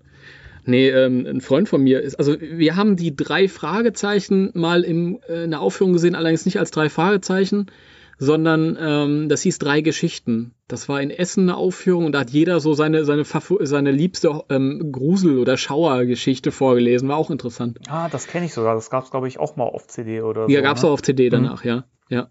Und ähm, ein Kumpel von mir hat, hat vorher äh, Rohrbeck schon getroffen, äh, bei irgend, ich glaube, einer, da hat er eine Autogrammstunde im, im, im, äh, im irgendeinem äh, Virgin Megastore oder so gegeben, die gab es damals noch. Und äh, lange Schlange und alle natürlich mit ihren drei Fragezeichen-Zeug. Und äh, mein Kumpel war der Einzige, der, der Ghostbusters-Kram dabei hatte. Und der Rohrbeck hat sich total darüber gefreut, ey, Dr. Ray Stans und wusste noch genau Bescheid und so und hat dann angefangen mit den be äh, beiden anderen Fragezeichen, die da aussaßen, darüber zu reden dann halt so, hey, ja und ja. Und ähm, dann hat er noch so Geschichten erzählt von wegen, ja, wie das damals war und wie viel Spaß die hatten bei den Aufnahmen. Und die waren ja auch alle richtig dick befreundet miteinander. Ja. ja. Und ähm, die haben dann auch damals, ähm, heutzutage wird viel geixt, das heißt, jeder kommt separat ins Tonstudio und macht seine Aufnahmen. Aber damals haben die ja noch alle zusammen da gesessen. Also heute ist das halt aus Zeitgründen anders. Mhm. Zeit- und Kostengründen. Und damals halt alle noch zusammen und dann haben die da äh, zusammen Karlauert und, und der eine ist immer der, der Nikolaus Wilke, der mittlerweile Nikolaus Böll heißt, der Winston-Sprecher, der kam immer mit einer Zeitung und hat sich dann erstmal quer auf den Boden gelegt, hat da Zeitung gelesen. und ähm, ach, das, das waren schon junge Wilde. Ich habe auch noch irgendwo ein paar Fotos von denen rumfliegen. Dann Oliver Rohrbeck mit so, mit so, mit so einem T-Shirt, wo Genschman drauf war, so so eine Mischung aus Batman und Genscher. ja, der hatte damals ja. seine, seine Punk-Jahre. Der war Stimmt. mal Punker mit so einem Irokesenschnitt und so. Das glaubt man heute gar nicht mehr. Aber ey, wunderschön. Und ich finde, das merkt man halt auch, wenn man sich die, die, die Folgen so anguckt, dass die einen irren Spaß gemeinsam hatten. Ja, merkt ja? man wirklich. Und das ist das, was du vorhin auch schon so schön gesagt hast, eben, dass die Sprecher nicht nur einfach ihre Rolle gesprochen haben, sondern die haben die gespielt. Also die waren diese Figuren. Und das ist was, was mir bei neueren Synchronisationen, also wir hatten ja schon mal drüber gesprochen, wir können froh sein, dass wir in Deutschland diese Syn Synchro-Kultur haben. Mhm. Ähm, aber das ist auch was, was mir immer mehr auffällt, ähm, dass eben aus diesen Gründen, ne, dass die Sprecher nicht mehr in der gleichen Kabine stehen, nicht mehr zusammen einsprechen, sondern dass das alles separat gemacht wird. Ja. Es fehlen oft diese, diese Emotionen und dieses Spiel. Und es ist oft teilweise so, so, so, oft teilweise auch schön. Äh, es ist oft so heruntergelesen. Ja, das, das ist oft so und ich habe halt auch äh, öfter den, den Eindruck, dass die Sprecher die ja an sich wirklich äh, viel mehr könnten. Also nach ja. wie vor sind das, sind das Profis, die was drauf haben. Eben. Also die Sprecher halt keine Ahnung haben, um was es da gerade geht. Richtig. Ja? Das ist, unterhalten sich zwei Menschen zusammen und ähm, die Betonungen sind einfach verkehrt. Genau. Ja, das bei Netflix ist das ganz oft so. Oh, ist furchtbar. Es gibt ja diese, diese ähm, Serie Queer Eye. Ich weiß nicht, ob du das mhm. kennst. So Keine eine, Ahnung. So eine Makeover-Serie Okay. quasi. Und also speziell die erste Staffel, die war so miserabel gesprochen. Also ich glaube, das war noch keine bekannten Stimme, aber das war richtig schlecht. Also das, das Mhm. ist wirklich ganz, ganz katastrophal. Die haben auch, glaube ich, ab der zweiten Staffel dann komplett die Sprecher ausgetauscht. Und Mhm. haben dann scheinbar ein bisschen Geld in die Hand genommen, aber das war wirklich, also das ist so das negativste Beispiel, was man für, für deutsche Sprecher bringen kann. Ganz furchtbar. Ja. Ja. Nee, also ähm, da haben wir schon Glück gehabt mit den, mit den Ghostbusters. Es war auch ein bisschen familiär, muss ich nämlich auch noch erzählen. Denn der, der Egon-Sprecher Ben- Benjamin Völz, ähm, der hat seine halbe Familie damit reingebracht. Äh, und zwar war sein Vater Wolfgang Völz, den viele vielleicht kennen als Stimme von Captain Blaubeer. Ähm, der war in vielen äh, Nebenrollen zu hören, hat unter anderem auch Peters Vater gesprochen. Ja, stimmt. Ja. Ähm, seine Schwester äh, Rebecca Völz, die war in vielen Nebenrollen zu sprechen. Die war ähm, unter anderem Shanna, diese Banshee, die ähm, aufgetreten ist und, und ich glaube, sie war auch die, die ähm, Freundin in, ähm, von Peter, die dann irgendwann von so einem Ritter entführt wird, in Halt, das ist meine Freundin. Ja, stimmt. Also stimmt, die war, die war, auch, ja. die war oft dabei und ähm, die hat auch ab einem bestimmten, ich glaube ab 65 oder irgendwie so den Dreh rum, hat die die äh, Synchronregie gemacht. Ähm, die Mutter war, glaube ich, auch dabei. Also da war die, der hat seine halbe Familie damit reingebracht. Von daher ging das äh, relativ ungezwungen da vonstatt. Und was halt auch ganz toll ist, im Gegensatz zu, dem, äh, zu der Originalfassung, in der Originalfassung ist das, und das ist damals üblich, oder ich glaube, das ist immer noch üblich, bei US-Serien, du hast halt ähm, fünf, sechs, sieben Leute, die die komplette Serie sprechen. Ja? Das heißt, die sprechen, du hast, die sprechen die Hauptrollen und sprechen dann auch die Nebenrollen, verstellen ihre Stimme mhm. dann. Und das war diese besondere Liebenswürdigkeit, das war, ähm, das ist, hat oft hier auch stattgefunden, wie zum Beispiel ähm, bei He-Man, wo man das ganz schlimm hört bei der, bei der alten He-Man-Serie, dass halt auch im Deutschen irgendwie, das sind, das sind, glaube ich, insgesamt vier Leute, drei, drei Männer und eine Frau, die alles sprechen. Und das ist halt katastrophal. Sowas kann man in, in, in Englisch bringen, weil die englische Sprache, da geht das noch irgendwie, das ist linguistisch einfacher. Man kann sich da irgendwie besser verstellen, ohne dass es zugestellt wirkt. Das ist in dem sperrigen Deutschen schwieriger. Ja. Ähm, und das fand ich so schön. Im, im, Im, Deutschen ist es nicht, so, nicht nur so gewesen bei Ghostbusters, dass äh, alles separat, also mit, mit einem separaten Sprecher besetzt wurde, bis in die kleinsten Nebenrollen, sondern es sind auch unglaublich tolle, charismatische ähm, Sprecher und, und Theaterschauspieler gewesen wie zum Beispiel ein äh, Arnold Marquis, äh, der, der ähm, Sam Hain gesprochen hat und so. Das ist, äh, der hat John Wayne gesprochen, der hat ähm, auch äh, Bud Spencer teilweise gesprochen in frühen Filmen. Also der hat ordentlich mm, Karacho in der Stimme gehabt. Leider haben sie dann im, äh, haben sie dann die Stimme so ein bisschen hochgepitcht bei einigen Figuren. Mhm. Das war schade. Da muss man dann die Hörspielfassung hören. Da ist er dann ungepitcht. Oder so Leute wie Helmut Kraus, der, der Nachbar von, von Peter Lustig in Löwenzahn, der auch schon so Leute gesprochen hat wie Samuel L. Jackson und der übrigens auch Vigo gesprochen hat in Ghostbusters 2. Oder ähm, Santiago Ziesma in frühen Rollen, den man als SpongeBob kennt. Und solche Leute haben die geholt für, für kleine Nebenrollen, Minirollen. Das ist unglaublich. Ja. Das, und dadurch hat sich das so hochwertig angehört. Das ist ganz toll. Nee, Musste ich noch sagen. Ja, nee, das ist ja auch schön, dass man hier mal so ein paar interessante Fakten in die Hand gelegt kriegt. Ähm, ja. Ich, es ist es eh, also wenn ich, wenn ich so den, den direkten Vergleich habe, ähm, was ich ja vorbereitend auf diesen Podcast auch, auch nochmal gemacht habe, dass ich mir so ein paar ausgewählte Folgen nochmal im Original angeguckt habe und in der deutschen Synchronfassung. Also ich kann, das ist eine der wenigen Serien, wo ich sage, die kann ich mir echt im Deutschen viel, viel besser angucken. Ich finde das Original auch wenn es an sich gute Sprecher waren, das ist mir tatsächlich zu langweilig. Also da fehlt mir so ein bisschen dieses, dieses, dieses Schauspiel und das ist viel, mhm. diese, diese, diese Dynamik zwischen den Figuren, die ist im Deutschen viel mehr vorhanden. Das, das stimmt. Das ist so das schön. Stimmt. Absolut. Ich muss auch noch mal, nicht, dass wir dann irgendwie ein Thema weiterkommen und ich das irgendwie nicht harmonisch einbringen kann. Ich muss auch noch mal äh, Stefan Krause erwähnen, der den Peter spricht, mhm. unseren Deutschen. Das ist auch ein, ein, ein super sympathischer Mensch. Wir haben schon mal so ein Interview geführt äh, vor x Jahren äh, für die Ghostbusters Deutschland-Seite. Das ist auch noch irgendwo da online. ich weiß nicht genau wo, deswegen lest euch die gesamte Seite durch. irgendwo wird es sein. Also der ist auch super. Ich fand den auch äh, toll, weil der der Peter-Figur sowas Zusätzliches, ähm, so eine verletzliche Seite hinzugefügt hat. Er war mhm. cool, wo er cool sein musste, aber er war auch, er hatte so ein, er hat so, ein, so, ein, so was Neues auch ähm, hinzugefügt, so was Weinerliches irgendwie. Der war dann oft so, äh, ja, ja. Ist, und ähm, das habe ich auch ganz toll gefunden. Ich finde es auch, ich, ich, ich gucke immer gerne die Herr der Ringe-Filme, weil er da ein, ich glaube, Mary oder Pippin ist. Ja, ich weiß nicht, wer genau, stimmt, aber ein, stimmt, einer von beiden ist es. Er ist, er ist auch derjenige, der da. Pippin, der, der dieses ja. Lied singt bei diesem äh, Truchsess. Äh, mhm. Sehr schön. Ja. Stimmt. Und ich habe, das, das finde ich so schön. Ich, wir haben irgendwann rausgefunden, dass Stefan Krause ähm, auch so eine Band hat. Der macht auch Musik und ist Sänger in dieser Band. Ach, okay. Das. Und ähm, hat, der hat äh, einem, einem Freund von mir irgendwie, der hatte halt mal im Rahmen dieses Interviews halt ihm Fragen zugeschickt und dann halt auch Antworten erhalten und so eine, so eine ähm, kleine CD mit so einem Album vom, vom Stefan mhm. Krause und der Band, ich glaube TTS heißen die. Äh, und ähm, ich habe mir das auch angehört und das ist wunderschön. Also das ist äh, sozialkritisch und gesellschaftskritisch und und es ist so, als ob ähm, Peter Wenkman ein Album aufgenommen hat. Das ist, ist wunderschön. Das ist total toll. Großartiger Mensch, ja. Gibt es da irgendwo einen Link?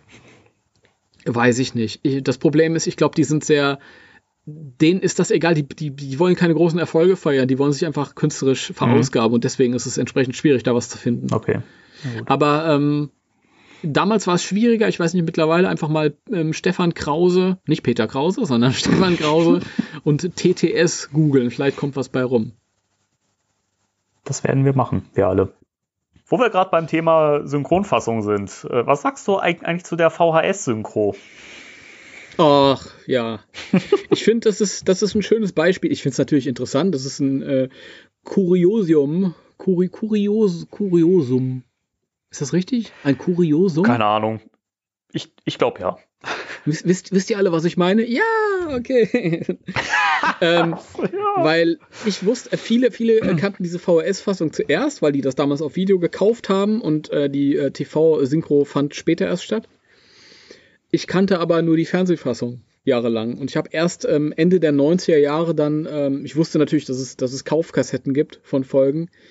Und erst Ende der 90er habe ich dann aber äh, Kaufkassetten selber in die Hände bekommen, habe die dann über Ebay, über das junge Ebay bekommen und dann habe ich die eingeschoben und ich denke mir, was ist denn das? und es war interessant und äh, ja, als Sammlerobjekt hat das natürlich auch alles seine Daseinsberechtigung. Aber ich finde, es ist ein gutes Beispiel dafür, wie gut die TV-Fassung ist. ja. Weil diese, diese Videofassung alles, alles falsch macht. Indem die halt genauso lieblos ähm, agiert, wie, wie ähm, ähm Zeichentrick-Serien damals halt äh, behandelt wurden oft. Ja. Oder ja, der Satz war nicht ganz okay, aber. Ja, passt schon. Wir wissen, was ja. du meinst. Nee, also weiß ich nicht. Also ich glaube, der Sprecher von Winston hat öfter gewechselt. Das war einmal der Sprecher von David Hasselhoff. und äh, Ray hatte die Stimme von Donatello aus dem Turtles-Cartoon. Ja, stimmt. Und den hat er auch so gesprochen. Und ähm, Peter hatte eine Stimme, ich weiß nicht, wer es gewesen ist. An der Stelle wäre es toll, wenn wir Max Hudelist hier hätten. Das ist nämlich jemand, der kennt sich da ganz, ganz großartig aus. Der hat auch äh, mit uns da ähm, an, den, äh, an der, an der DVD-Fassung gearbeitet. Liebe Grüße an der Stelle. Geholfen, ja. Max, äh, du bist ein super ähm, Bester. du bist ein super Bester. Ey, das, sollte einfach ein Lob sein. Ne? Ach Gott, du bist ein großer. Du bist ein ja. großer, für die bist auch schön. Ein großer, ja. Oh. Ähm, wo war ich? ihr lieben Leute, wir haben gerade eine kleine Pause gehabt. Das habt ihr nicht gehört, aber deswegen bin ich jetzt ein bisschen raus. Ähm, wo waren wir? Wir waren bei der VHS. Natürlich Synchro bei der VHS Synchro, ja.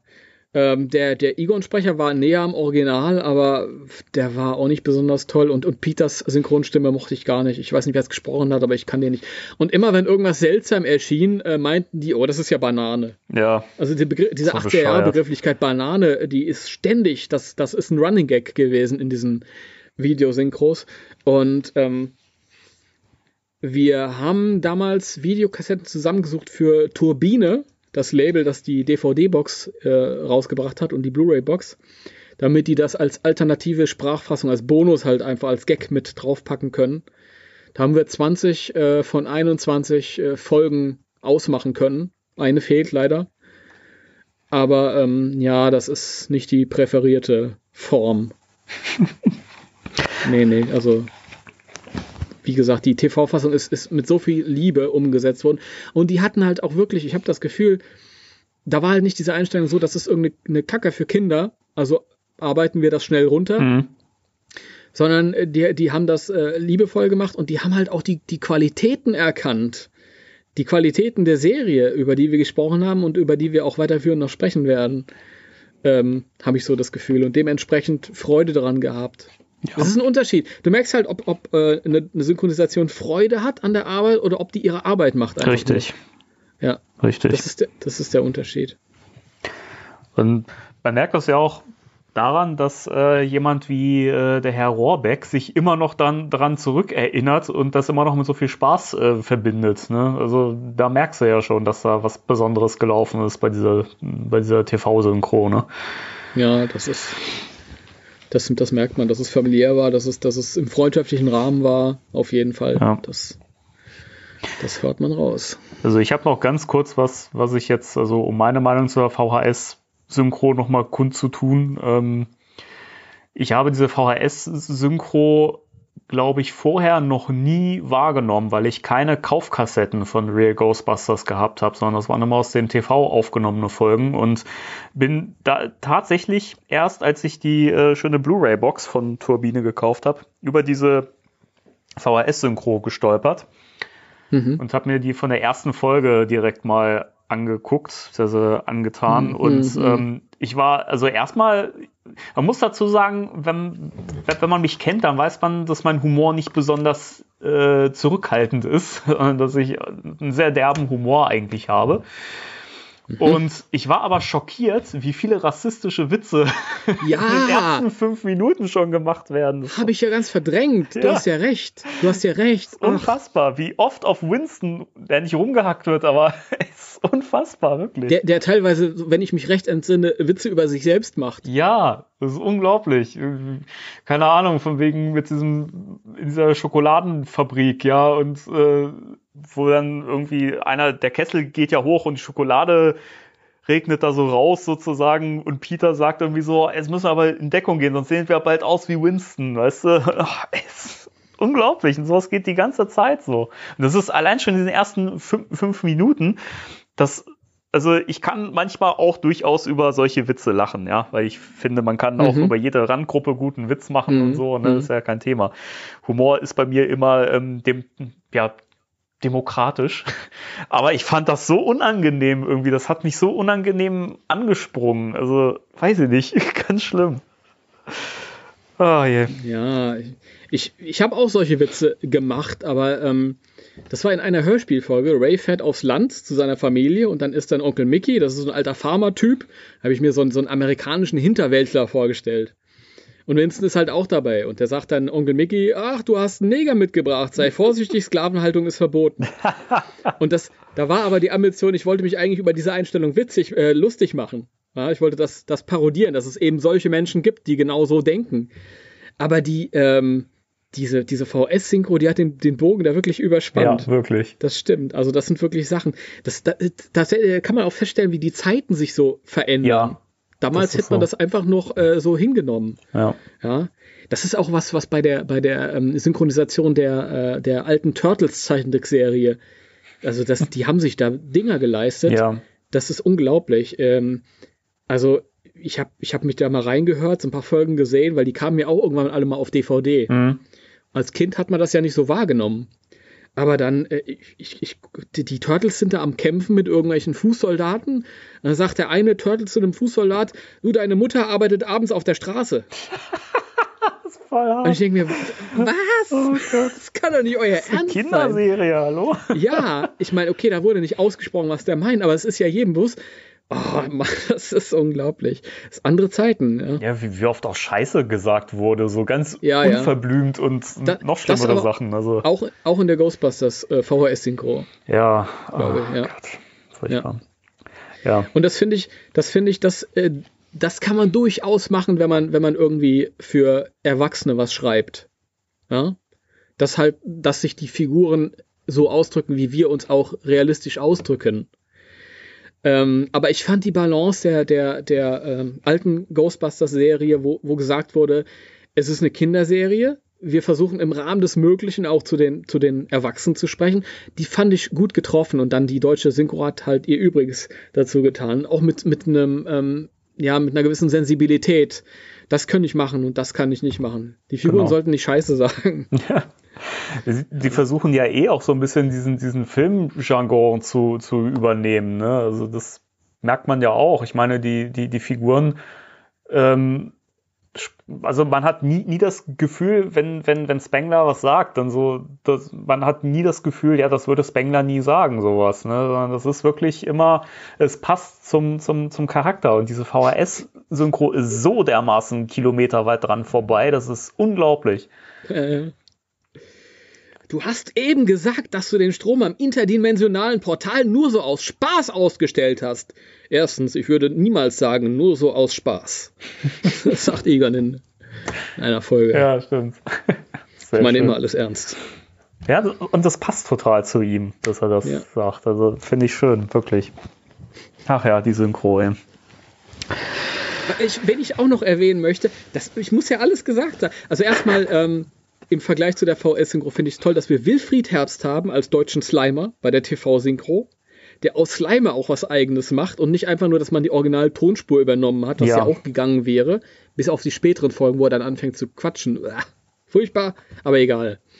Ähm, dass er halt einfach auch hier, ja, der Slimer ein eigenes Profil gegeben hat, wo er, wo er gerade in den ersten Staffeln ja eigentlich nur ein, so, so, so ein Vieh war, so ein, so ein, so ein Sidekick, so ein, so ein, so ein, ja, für die, für die Jüngsten halt irgendwie. Mhm. Aber hier in Deutschland, wo er wirklich in der TV-Fassung, in der TV-Synchronisation, äh, eine eigene, einen eigenen Charakter halt bekommen hat über diesen Sprecher, der halt was, was, was damit gemacht hat, was Neues. Ja, das ist wirklich so. Und das äh, muss ich noch sagen, dass ähm, die Janine, die Janine-Figur, die ein eigenes Kapitel verdient. Ich liebe Janine in Real Ghostbusters. Ja.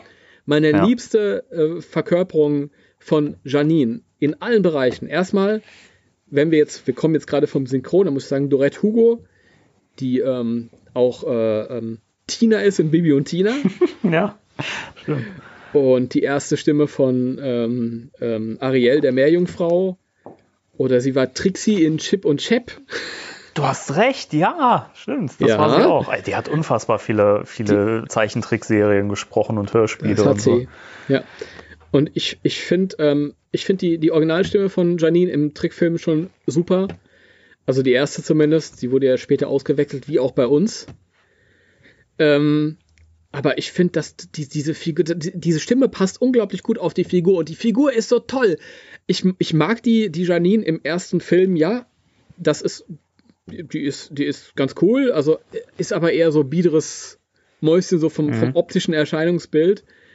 Und ähm, ich mag dieses, dieses, dieses, dieses freche Punk, 80er Punky-Mädchen, das sie dann draus gemacht haben ja. in der Serie. Ja, die, die halt auch den, die ja nicht, nicht in, so, in so einer Opferrolle ist äh, und sich da irgendwie die ganze Zeit nur von diesen, von den vorlauten Buben da irgendwie zurechtweisen mhm. muss. Ähm, sondern die halt auch dann entsprechend Pfeffer zurückgeben kann und die sich halt auch messen kann mit der Peter Wenkman-Figur, die dem auch weißt du? Ja, Feuer zurückgeben genau. kann halt irgendwie und die halt auch mal äh, zur, zum Protonenstrahler greift, wenn, wenn Not an der Frau ist. Und die erste starke Figur, Frauenfigur in, in, in Ghostbusters, super genial halt irgendwie. Vom optischen Erscheinungsbild bis zur, bis zur Schauspielerei dahinter, super genial. Das ist toll. Ja, es ist so. Ähm, ich glaube, als Kind war Janine auch meine erste große Liebe. Ja, natürlich, natürlich, ja. Und sie hat so das, das, das Frauenbild bei mir geprägt, weil ich halt durch die Serie so früh gelernt habe, dass, dass Frauen eben auch so richtig schön tough sein können, weißt du, und sich nichts sagen lassen müssen. Sie, weiß nicht, sie ist so selbstbewusst und so. Das hat total mein, mein Bild von, von, von Frauen geprägt. Das ist unfassbar, ja. wirklich. Also, das sie, ist so schön sie ist, sie ist selbstbewusst und ich sagte, ich weiß nicht, ob man das über eine Zeichentrickfigur sagen kann, aber die ist auch sexy. Ja, ja. ja, und ähm, aber gleichzeitig ohne, ohne dieses, dieses, dieses plumpe sich anbiedern halt irgendwie. So, das ist eher so dieses selbstbewusste, ja, selbstbewusst weibliche halt. Ja, irgendwie. genau. Und ähm, aber wenn du dann irgendwie mit einem dummen Spruch kommst, dann kriegst dann musst du auch damit rechnen, dass du genau so einen, so einen schlagfertigen Spruch zurückbekommst. Wunderschön. Ja. Hey, lass deine Griffelhose hingehören. In irgendeiner Folge sagt die das ja, in so einer stimmt. Menschenmenge. Ach, das ist herrlich. Großartig. Ja. Und auch um, und, des, ja. und deswegen halt ein umso größeres Verbrechen, wie dann mit der Figur im weiteren Verlauf der Serie umgegangen wurde. Genau, ja. so ist, ist, es nämlich, genau. Ähm, Äh, das müssen wir, glaube ich, kurz mal für diejenigen, die das nicht wissen, also die, die diese, diese Hintergründe nicht, nicht kennen. Ähm, es ist ja so, dass die ersten beiden Staffeln sehr erfolgreich gelaufen sind im TV Ja. und Ja. super Quoten hatten. Da fragt man sich natürlich, was haben wir falsch gemacht? Richtig. Das hat nämlich der Sender ABC auch getan. Die haben sich nämlich äh, dann in der Tat äh, Berater gesucht und ähm, es wurde dann ein, ein, ein Schriftstück auf, aufgesetzt mit äh, einer Auflistung von Dingen, die in der Serie verändert werden. Und es ist wirklich der Wortlaut, die verändert werden müssen, um die Serie zu retten. Ja, Das muss man sich wirklich mal vor Augen führen, dass man, dass man, dass ein Sender eine Serie laufen hat, die wohlgemerkt eine Kinderserie in Anführungszeichen, ja, mhm. äh, eine Trickserie, die die mega Quoten hat, unfassbar viele Folgen der zweiten Staffel hat, was für eine für eine Serie auch auch nicht so normal ist, ne? Mhm. Und, Mhm. und die, die wirklich gut läuft. Und dann Ja. fragt man sich oder man holt sich Berater da, dazu, um die Serie zu retten. Wovor? Also Amerika hat ja eine unglaublich bieder konservative Seite auch. Das ist ja, Amerika ist ja, ist ja sehr, sehr zwiegespalten. Auf der einen Seite sind sie super liberal, auf der anderen Seite sind sie mega konservativ. Ich glaube, ähm, dieser Tage sieht man es wieder Ja. ganz deutlich. ja. Und dann ist es ja schon so, dass, dass die Serie halt äh, groundbreaking war. Verdammt, haben wir wieder unsere Anglizismen. bodenberechend. Ja, und dann gibt's natürlich auch dementsprechend äh, Gegenbewegungen, die dann gesagt haben, hier, eure Sekretärin, die ist zu sexy, mal bitte nicht die, äh, die, äh, den Rock so kurz, ja. Das, die soll weniger selbstbewusst werden, das soll eher so, ein, so, ein, so eine Mommy-Figur werden. Ähm, außerdem haben Kinder Angst vor scharfen Objekten, wie zum Beispiel ihrer Brille. Also man muss, wie, wie, wie, wie dämlich muss man sein, um auf so eine Idee zu kommen? Ja, ja? Das ist unglaublich. Also ähm, da wurde wirklich die, die Janine-Figur hingestellt als etwas, was Kindern Angst einjagt. Also muss die mütterlicher werden und, und, und ja, am besten hätten sie sie noch hintern, hintern äh, Ofen ja, geschoben. wirklich. Und ähm, im Zuge dessen, also das ist nur eine, eine Veränderung, wir kommen ja noch zu den anderen Sachen. Ich mache jetzt erstmal die Janine. Mhm. Ähm, muss, hat die Janine eine runde Brille bekommen, hat so eine weichere Fri Frisur bekommen, die ganzen scharfen Ecken, die, die Kantigkeit musste weg, sowohl im, im Charakterdesign stellvertretend, aber auch für den Charakter selbst. Ähm, die Sprecherin wurde ausgetauscht in den, ähm, in den USA. Bei uns hat äh, Dorette Hugo das noch, glaube ich, eine Staffel weitergemacht, aber Ja. dann auch muss, wurde sie, ich weiß nicht, ob sie ob sie gegangen ist, weil es nicht mehr gepasst hat oder ob sie gehen musste wahrscheinlich. Keine Ahnung, wurde sie durch eine weichere Stimme äh, ersetzt. Ähm, und die, die Figur hat halt jegliche Persönlichkeit verloren. Die ist total langweilig geworden. Ja. Ja. Das, Das ist halt so eine, so eine, so eine, so eine 80er Jahre äh, 0815 Frauenfigur geworden. Das war die eine Sache. Und das war ja auch, ähm, ne, kommen wir erst später. Die anderen Sachen, ähm, möchtest du? Ähm, also ein, eine Sache, die ich jetzt spontan parat habe, ist ja, dass äh, Slimer mehr in den Vordergrund gedrängt wurde. Ne? ja, Weil genau. Ja.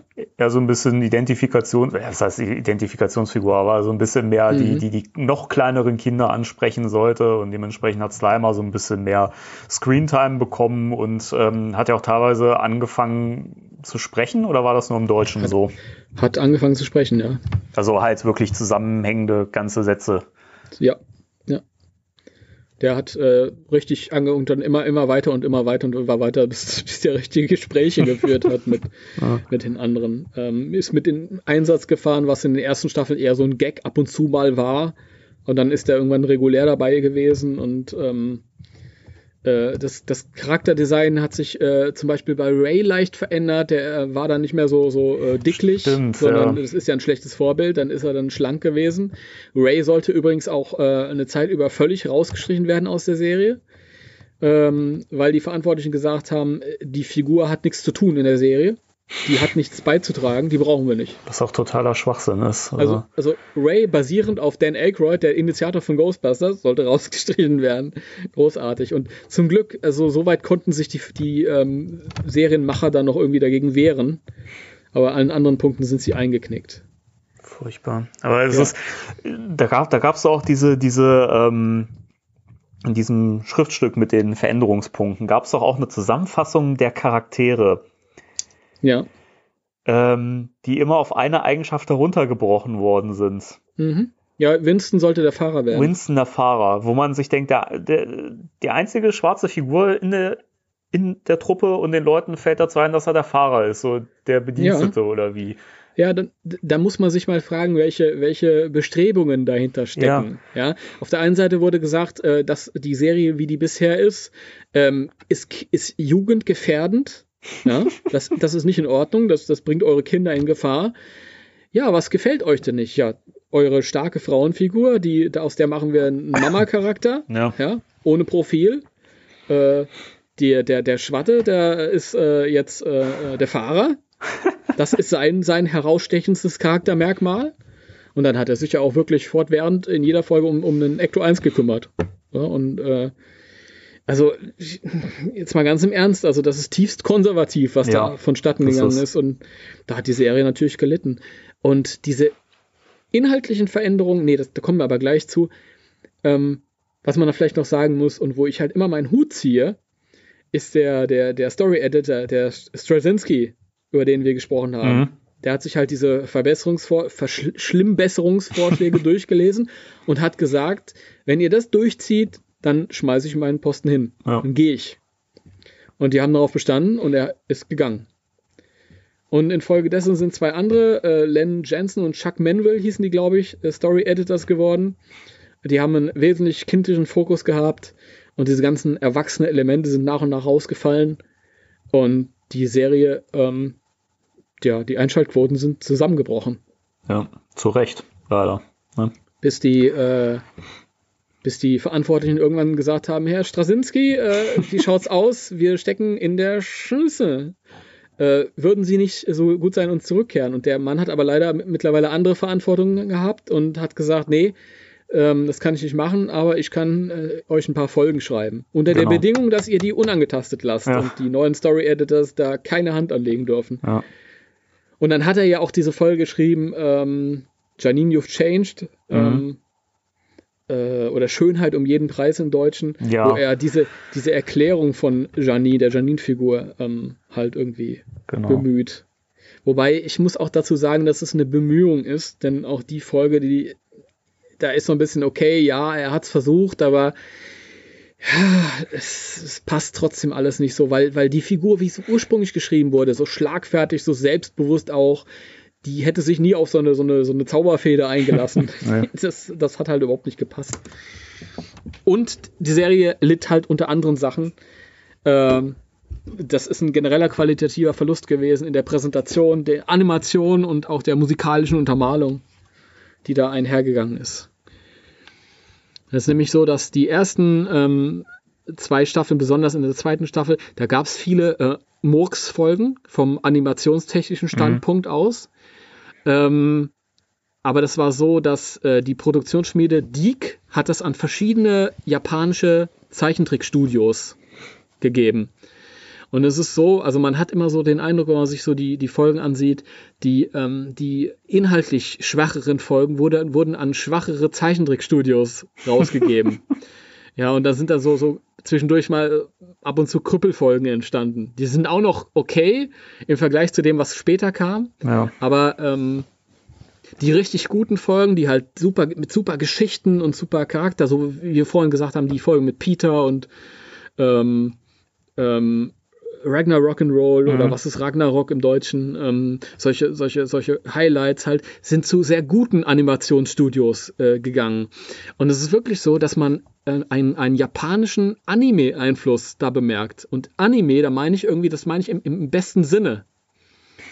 Ähm, ja, diese Folgen, die haben natürlich immer noch so, so, so, so einen äh, amerikanischen Einfluss, weil es eine amerikanische Produktion ist und keine japanische. Also die haben nicht alle riesige Kugelaugen aber so Anime-Stilistiken, ja. Ikonografien schleichen sich da ein. Und ähm, wenn wir von Anime sprechen, dann denken wir immer, ja, so ein, so ein Sailor Moon und so ein Zeugs halt oder, oder Biene Maya oder so, so dieses, dieses 08. Aber wenn Anime richtig gut ist, und das war es bei diesen guten Folgen, dann ist das mit die beste Art und Weise, Zeichentrick, klassischen Zeichentrick zu präsentieren. Und das ist der Grund, warum, warum viele von diesen starken Folgen, stark animierten äh, und stark geschriebenen Folgen bis heute halt noch optisch und visuell halt auch äh, den Zahn der Zeit überstanden haben. Ja. Das ist so, ja. Und ähm, die, ich, ich, Entschuldigung, ich bin gerade so im, im Redeschwall, Ja, aber ich muss mich da, ich muss mich da abarbeiten. Und ich finde, das halt hat so rund, rundrum gestimmt. Äh, Zum einen war es liebevoll gemalt, da gibt es so ein paar verschiedene Zeichenstudios, die man so ausmachen kann. Wir haben dann immer so unterschieden zwischen teameckige Augen und Team so Schmollmund und so. Ja, das habe ich sehr oft im Forum gelesen bei euch, ja. Genau, ja. Also die, die Team Schmollmund ist mein liebstes Team. Die haben dann manchmal äh, Peter und Janine so leichte, so leichte Schmollmünder gezeichnet. Ich finde die wunderschön. Die, die Sachen sind, sind toll animiert von denen. Und dann gibt's halt so, so, so Krüppelfolgen, dass, wenn man sich so Sachen anguckt wie Supersender, Spuk TV. Ja, das fiel, fiel mir auch gerade ein als das erste Be Beispiel für die schlechteren Animationen. Ja, das ist halt so, oder, oder äh, 100.000 äh, Millionen Slimer Mhm. oder so. Ja. Ähm, das ist, die sind weniger schön animiert. Und ähm, was aber auch ganz toll ist äh, zu dieser Hochzeit der Serie, es ist die, ist die, die, die ähm, einmal die musikalische Untermalung. Die Stücke sind alle unglaublich aussagekräftig und, und, und, und haben ihren eigenen Charakter und sind emotional, aber ohne kitschig zu wirken, was auch damit zu tun hat, wie die eingesetzt wurden, wie zum Beispiel vorhin die, die Szene, die wir genannt haben mit Peter und äh, Mrs. Faversham Mhm. Ah, dieses Stück, das geht mir immer so. Oder die, in dem Moment, wo, wo der, der, der, der, der Typ durch sein Haus geistert und weiß nicht, dass er ein Geist ist. Hilf, ich bin ein Geist. Ja, Und das dann, und dann so merkt er, schön, ja, jetzt weiß ich, hinter was ich her war. Ich, ich wollte dir noch Wiedersehen sagen und so. Und es ist so ergreifend und es ist wirklich ein schönes kleines Kammerspiel. Das, die Folge ähm, ist auch schön, wie das, dasselbe Musikstück da eingesetzt wurde. Ja. Also die, die Musikstücke, ach, das jetzt, ich bin drauf und dran, das zu summen, wenn es nicht so peinlich wäre in diesem Podcast. Ich glaube, das entscheiden immer noch die, die Zuhörer, ob es dann peinlich ist. Da, da, da. Egal. äh, und ähm, der Color Key. Und als Color Key bezeichnen wir halt wie die, die Farbpalette, wie Farben so angewendet werden. Und das ist auch ähm, super genial. Zum Beispiel am, am Color Key von, von Slimer. Da kennen wir, ohne dass wir die Slimer-Figur haben, wenn wir diesen Grünton haben, kombiniert mit, mit äh, einem Orangeton, wissen wir schon, denken wir intuitiv, ah, das ist Slimer Ja. brillant eingesetzt. Ja, seine, seine, seine orangenen Augen mit dem, diesem, dem grünen Ton und irgendwie, und der braucht überhaupt keine Form. Das spricht für diesen brillant eingesetzten Color Key. Ähm, und wie die, wie die Farben halt auch schön eingesetzt wurden und, ähm, und die, die, die Hintergrundillustrationen, äh, ähm, Illustrationen, die oft einen, einen surrealen Touch haben sogar. Mhm. Also ähm, für diese, diese Künstlerabteilung waren Franzose zuständig und äh, dem haben sie das, äh, dem ist das oft zugeschrieben worden. Das sind so Folgen wie äh, ähm, Was ist Ragnarok, wo die Welt beinahe untergeht, weil, weil dieser ähm, der, der Typ, äh, sein Herz wurde gebrochen und er steht äh, dann auf diesem Hochhausdach und flötet seine Mhm. Melodie, die, die Melodie der Vernichtung. Und du siehst halt diese, diese Bilder von Vernichtung. Das sind abstrakte Illus äh, äh, Malereien und so. Das ist wirklich, das hat so eine surreale Qualität. Und das ist wirklich, jetzt gerate ich wieder ins Schwärmen, aber von, von vorne bis hinten wunderschön orchestriert worden. Also, das ist toll. Die, die, die Musik ist schön, die Animationen sind schön und die, die, die Farbwahl ist schön, die Hintergrundanimation ist schön. Und all das ist verloren gegangen mit diesen späteren Überarbeitungen, wo dieses, diese, wo die, wo die ähm, Berater dazu kamen. Und ähm, in der dritten Staffel, die dritte Staffel, die, die war ähm, in der Präsentation noch gut. Das heißt, die Animation war gut, die Hintergrundmusiken waren auch noch dieselbe. Und ähm, erstmals war tatsächlich die Serie auch äh, durchgehend äh, animatorisch auf einer qualitativen Höhe. Mhm. Das waren so Folgen wie, wie äh, mit, äh, mit Mikra ähm, oder der, der, der, wo der böse Mann zurückkommt Mhm. oder der Grundle und ähm, äh, Ecto 1 dreht durch und die Folge mit diesem, mit diesem indianischen Geist, der in der Müllhalle mutiert und dann das Ecto 1 besetzt. Ähm, die waren animatorisch noch gut, aber danach ging das auch abwärts damit. Da wurde dann geschludert, dann wurde, wurde ähm, diese wunderschöne Koloration, das wurde quietschbunt, wie in jeder x-beliebigen 80er Jahre Cartoonserie. Das hatte an Profil verloren. Ja. Alle musikalischen Stücke wurden, wurden ersetzt durch irgendein belangloses Vor sich her plärren. Ach, es ist so schlimm. Ja, das ist, das ist so, so schade. Also, das habe ich oft auch als Kritikpunkt an den früheren Staffeln gehört, dass die, die, die Musik sich zu sehr wiederholt, was ich nicht nachvollziehen kann, weil das sind zwar immer so die gleichen Stücke, aber die passen halt auch immer in den entsprechenden Szenen einfach wie die Faust aufs Auge. Ähm, mhm. Ähm, und es ist wirklich so, in den späteren Staffeln ist das so austauschbar, dass dir das auch gar nicht mehr groß im Gedächtnis bleibt. Also es liegt ja auch zum einen, das ist ja das Zusammenspiel dann später auch, was dann die ersten Staffeln so gut gemacht hat. Das ist hier dann allerdings genau das Gegenteil später. Ähm, das ist halt, man hat diese laschen Stories, dann hat man die Charaktere ohne Profil, ja, die sind auch alle mhm. eher so ein bisschen Hüllen und mehr Klischee teilweise noch. Und dann hast du noch diese unfassbar belanglose Musik dazu. Und du hast eigentlich kaum noch was in der Serie, was dich irgendwie ähm, an der Stange hält oder was, was, was dir sagt, das ist noch lohnenswert, das jetzt weiter zu gucken. Es gibt später immer noch so ein paar Höhepunkte an Folgen, finde ich. Allein die Menschenjäger-Episode finde ich echt gut, muss ja. ich sagen. Mhm. Die gefällt mir sehr. Aber ähm, da, da ist nichts mehr, was einem im, im Gedächtnis bleibt. Und äh, bei den vorherigen Staffeln, da hast du immer irgendwie Momente gehabt, an die du dich immer noch erinnerst. So. Ja, also die Menschenjäger gehört auch noch in diese Palette von Staffeln, die ich eben als Beispiel genannt habe, für diese Folgen, die immer noch was hatten und mhm. halt auch diese alten Melodien halt auch noch, diese ersten und auch äh, Anima animationstechnisch auf, auf gutem Niveau waren, auf hohem Niveau und konstant schönem Niveau. Aber dann später halt, wenn du dir solche Sachen anguckst, wie ich weiß ja, dass du sie gestern gesehen hast, mit der, äh, mit der ähm, Sleaze-Folge oh, und der Slop-Folge und äh, oh. Geister in New York heißt die. Oder ähm, solche, solche Folgen, wo, wo es dann immer platter wurde, wo dann halt einfach das, was aktuell ähm, dann aufkam, parodiert wurde, aber ganz lieblos, wie ähm, Hausbesetzer in, äh, in New York, glaube ich, hieß das, mhm. wo die Simpsons aufs Korn genannt wurden, genommen wurden. Ja. Ich glaube, das kommt dann später. Oder wo die Turtles verarscht wurden. Das waren dann irgendwelche Krokodile, äh, Skateman-Krokodile, die immer so lockere Sprüche abgelassen haben. Mean Green also, Teen Machine. Richtig. Und jegliche Raffinesse ist der Serie abgegangen. Das ja. war einfach so plump parodiert dann irgendwie, wo es vorher so wunderschön war. Ja, das ist das ist so schade und dann auch wirklich schlampig animiert, wo du gesehen hast, okay, die sparen jetzt auch an Kosten, weil dann wahrscheinlich eine andere Mentalität dahinter steckt, wo die, die dann Verantwortlichen gesagt haben, ach, das ist nur billig zu produzierende Kinderscheiße, da, da müssen wir jetzt nicht so viel Geld investieren, das können die billigeren genauso machen. Dann hat Peter auf einmal weiße Haare, weil es ein Animationsfehler ist. Die deutsche Synchro macht sich noch einen Witz draus, sagt Peter, äh, äh, sagt Ray zu Peter, na nun, deine Haare sind ja vor Schreck auf einmal ganz hell geworden. Ja, finde ich schön, die Szene, ja. Sehr gut. Ja. Oh Mann. Ach nee, und das ist, das ist so schade. Und ähm, ich, ich überlege mir halt, wenn das nicht passiert wäre. Die Serie lief ja schon für damalige Verhältnisse relativ lang, mit ihren fünf, sechs Jahren. Wie lange das noch hätte laufen können, ja? wenn, das, wenn, wenn, wenn da niemand reingefuscht hätte. Weil die Quoten sind ja gefallen und die Serie ist ja eingestellt worden infolge dieser Veränderung. Sonst hätte sich das vielleicht noch ewig gehalten. Die, die ähm, originale Turtles-Serie, die alte Turtles-Serie, die irgendwie, ich glaube, 1987 oder 88 äh, loslief in den USA, die hat sich gehalten bis Ende der 90er Jahre. Das ist uns hier gar nicht bewusst, weil die nicht so lange lief. Mhm. Aber ja, die ist halt einfach weitergelaufen. Und mhm. wer weiß, wie viele Folgen Ghostbusters wir mehr hätten haben können. Mhm.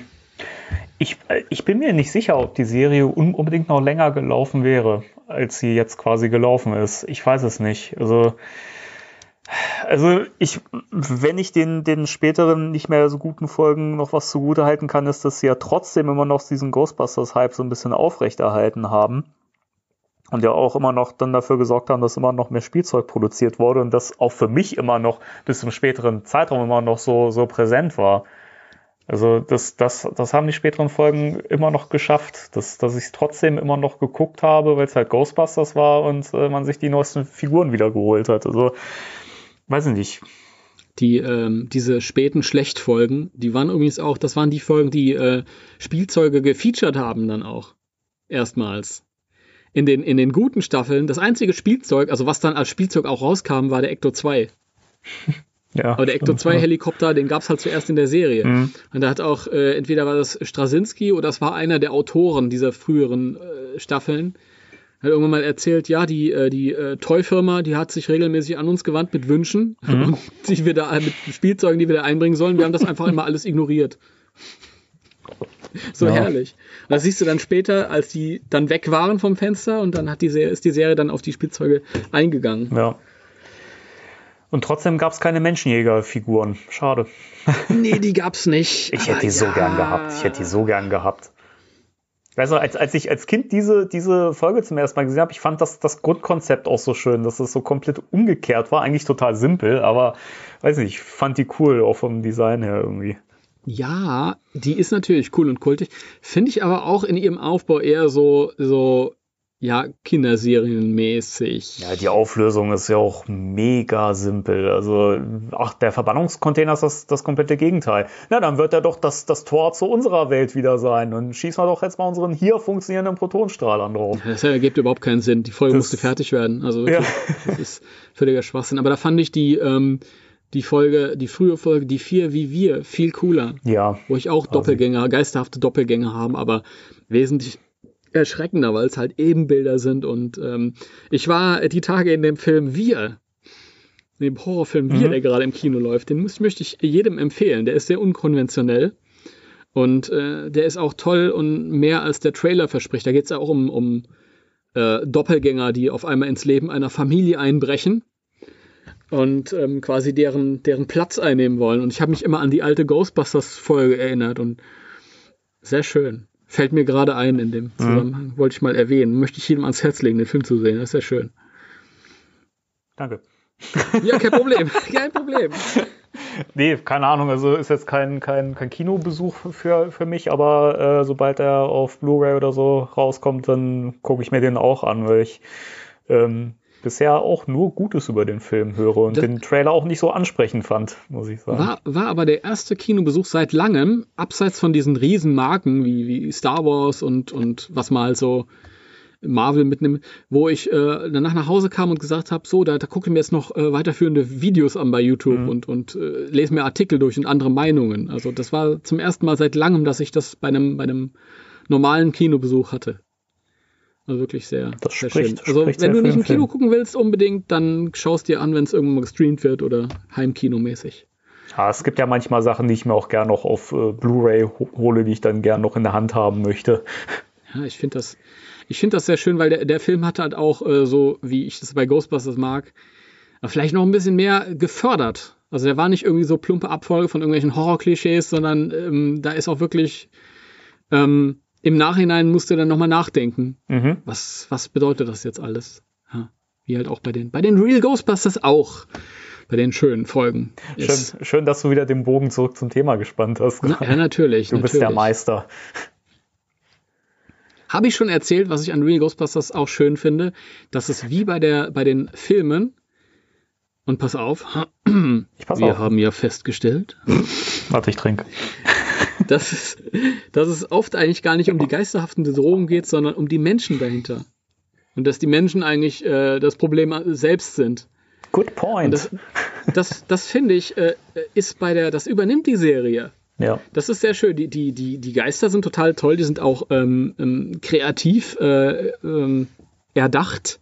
Also dies, das ist ja ein, ein unerschöpfliches Repertoire an, an Designs, was man mhm. da vorgesetzt bekommt was ich total schön finde und das ist visuell abwechslungsreich und ganz, ganz toll. Aber in den richtig guten Geschichten geht es immer um Menschen und das, was Menschen getan haben. Und dass Menschen oft die, die, die Ursache sind für, für, den, für, den, für den spirituellen Humbug, der dann anschließend passiert. Ähm, ja. Zum Beispiel, es geht in, in einer Folge um, um den Geist von, von Houdini, dem Zauberkünstler Houdini. Ähm, der aber erst dann aktiv wird, als, als äh, so ein Scharlatan sich die, die Zaubertricks von dem abgeguckt hat oder ihm geklaut hat, ohne ihn zu erwähnen. Oder das Armageddon, das äh, hervorgeführt wird durch einen, durch einen Menschen, der halt krank vor Liebe ist, ja, und deswegen nicht mehr klar denken kann. Mhm. Und das deswegen so, so halt einleitet. Oder es sind die Bauarbeiter, die gewarnt werden, bitte erst öffnen am Tag des Untergangs. Ja? Und die sich sagen, oh, uns egal, wir müssen unseren Plan durchziehen, dann machen wir die Tür kaputt. Es ist mir ja. scheißegal, was eine dumme Tür uns sagt. Ja? Oder äh, du hast einen ein Familienvater, der, der sich ein, ein besseres Leben wünscht für seine kleine Tochter und deswegen eine Geisterbeschwörung auf dem Dachboden durchzieht, die Kontrolle verliert und deswegen darf die Gute dann im Rest ihres Lebens nicht mehr auf den Dachboden gehen. Ja. Oder ähm, da, du hast irgendwelche Reporter, die, die, ähm, die da in das, in das Hauptquartier eindringen, dann eine Maschine zerstören und Egon wird zur Bestie und ähm, dann hast du dann halt so, so, so, so Ambitionen wie Zorn, Enttäuschung, Dummheit, Gier und die sind meistens dann Verursacher für, für die weiteren Verläufe der, der Handlungen. Genau.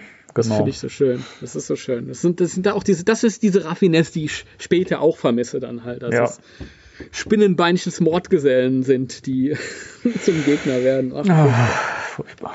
Das ist, das, weiß ich nicht. Das ist aber auch, ich meine, vom, vom Design her, die Geister, das ist alles immer noch später, fand ich auch immer noch so kreativ gewesen. Das sind so verrückte Designs, die man da hat.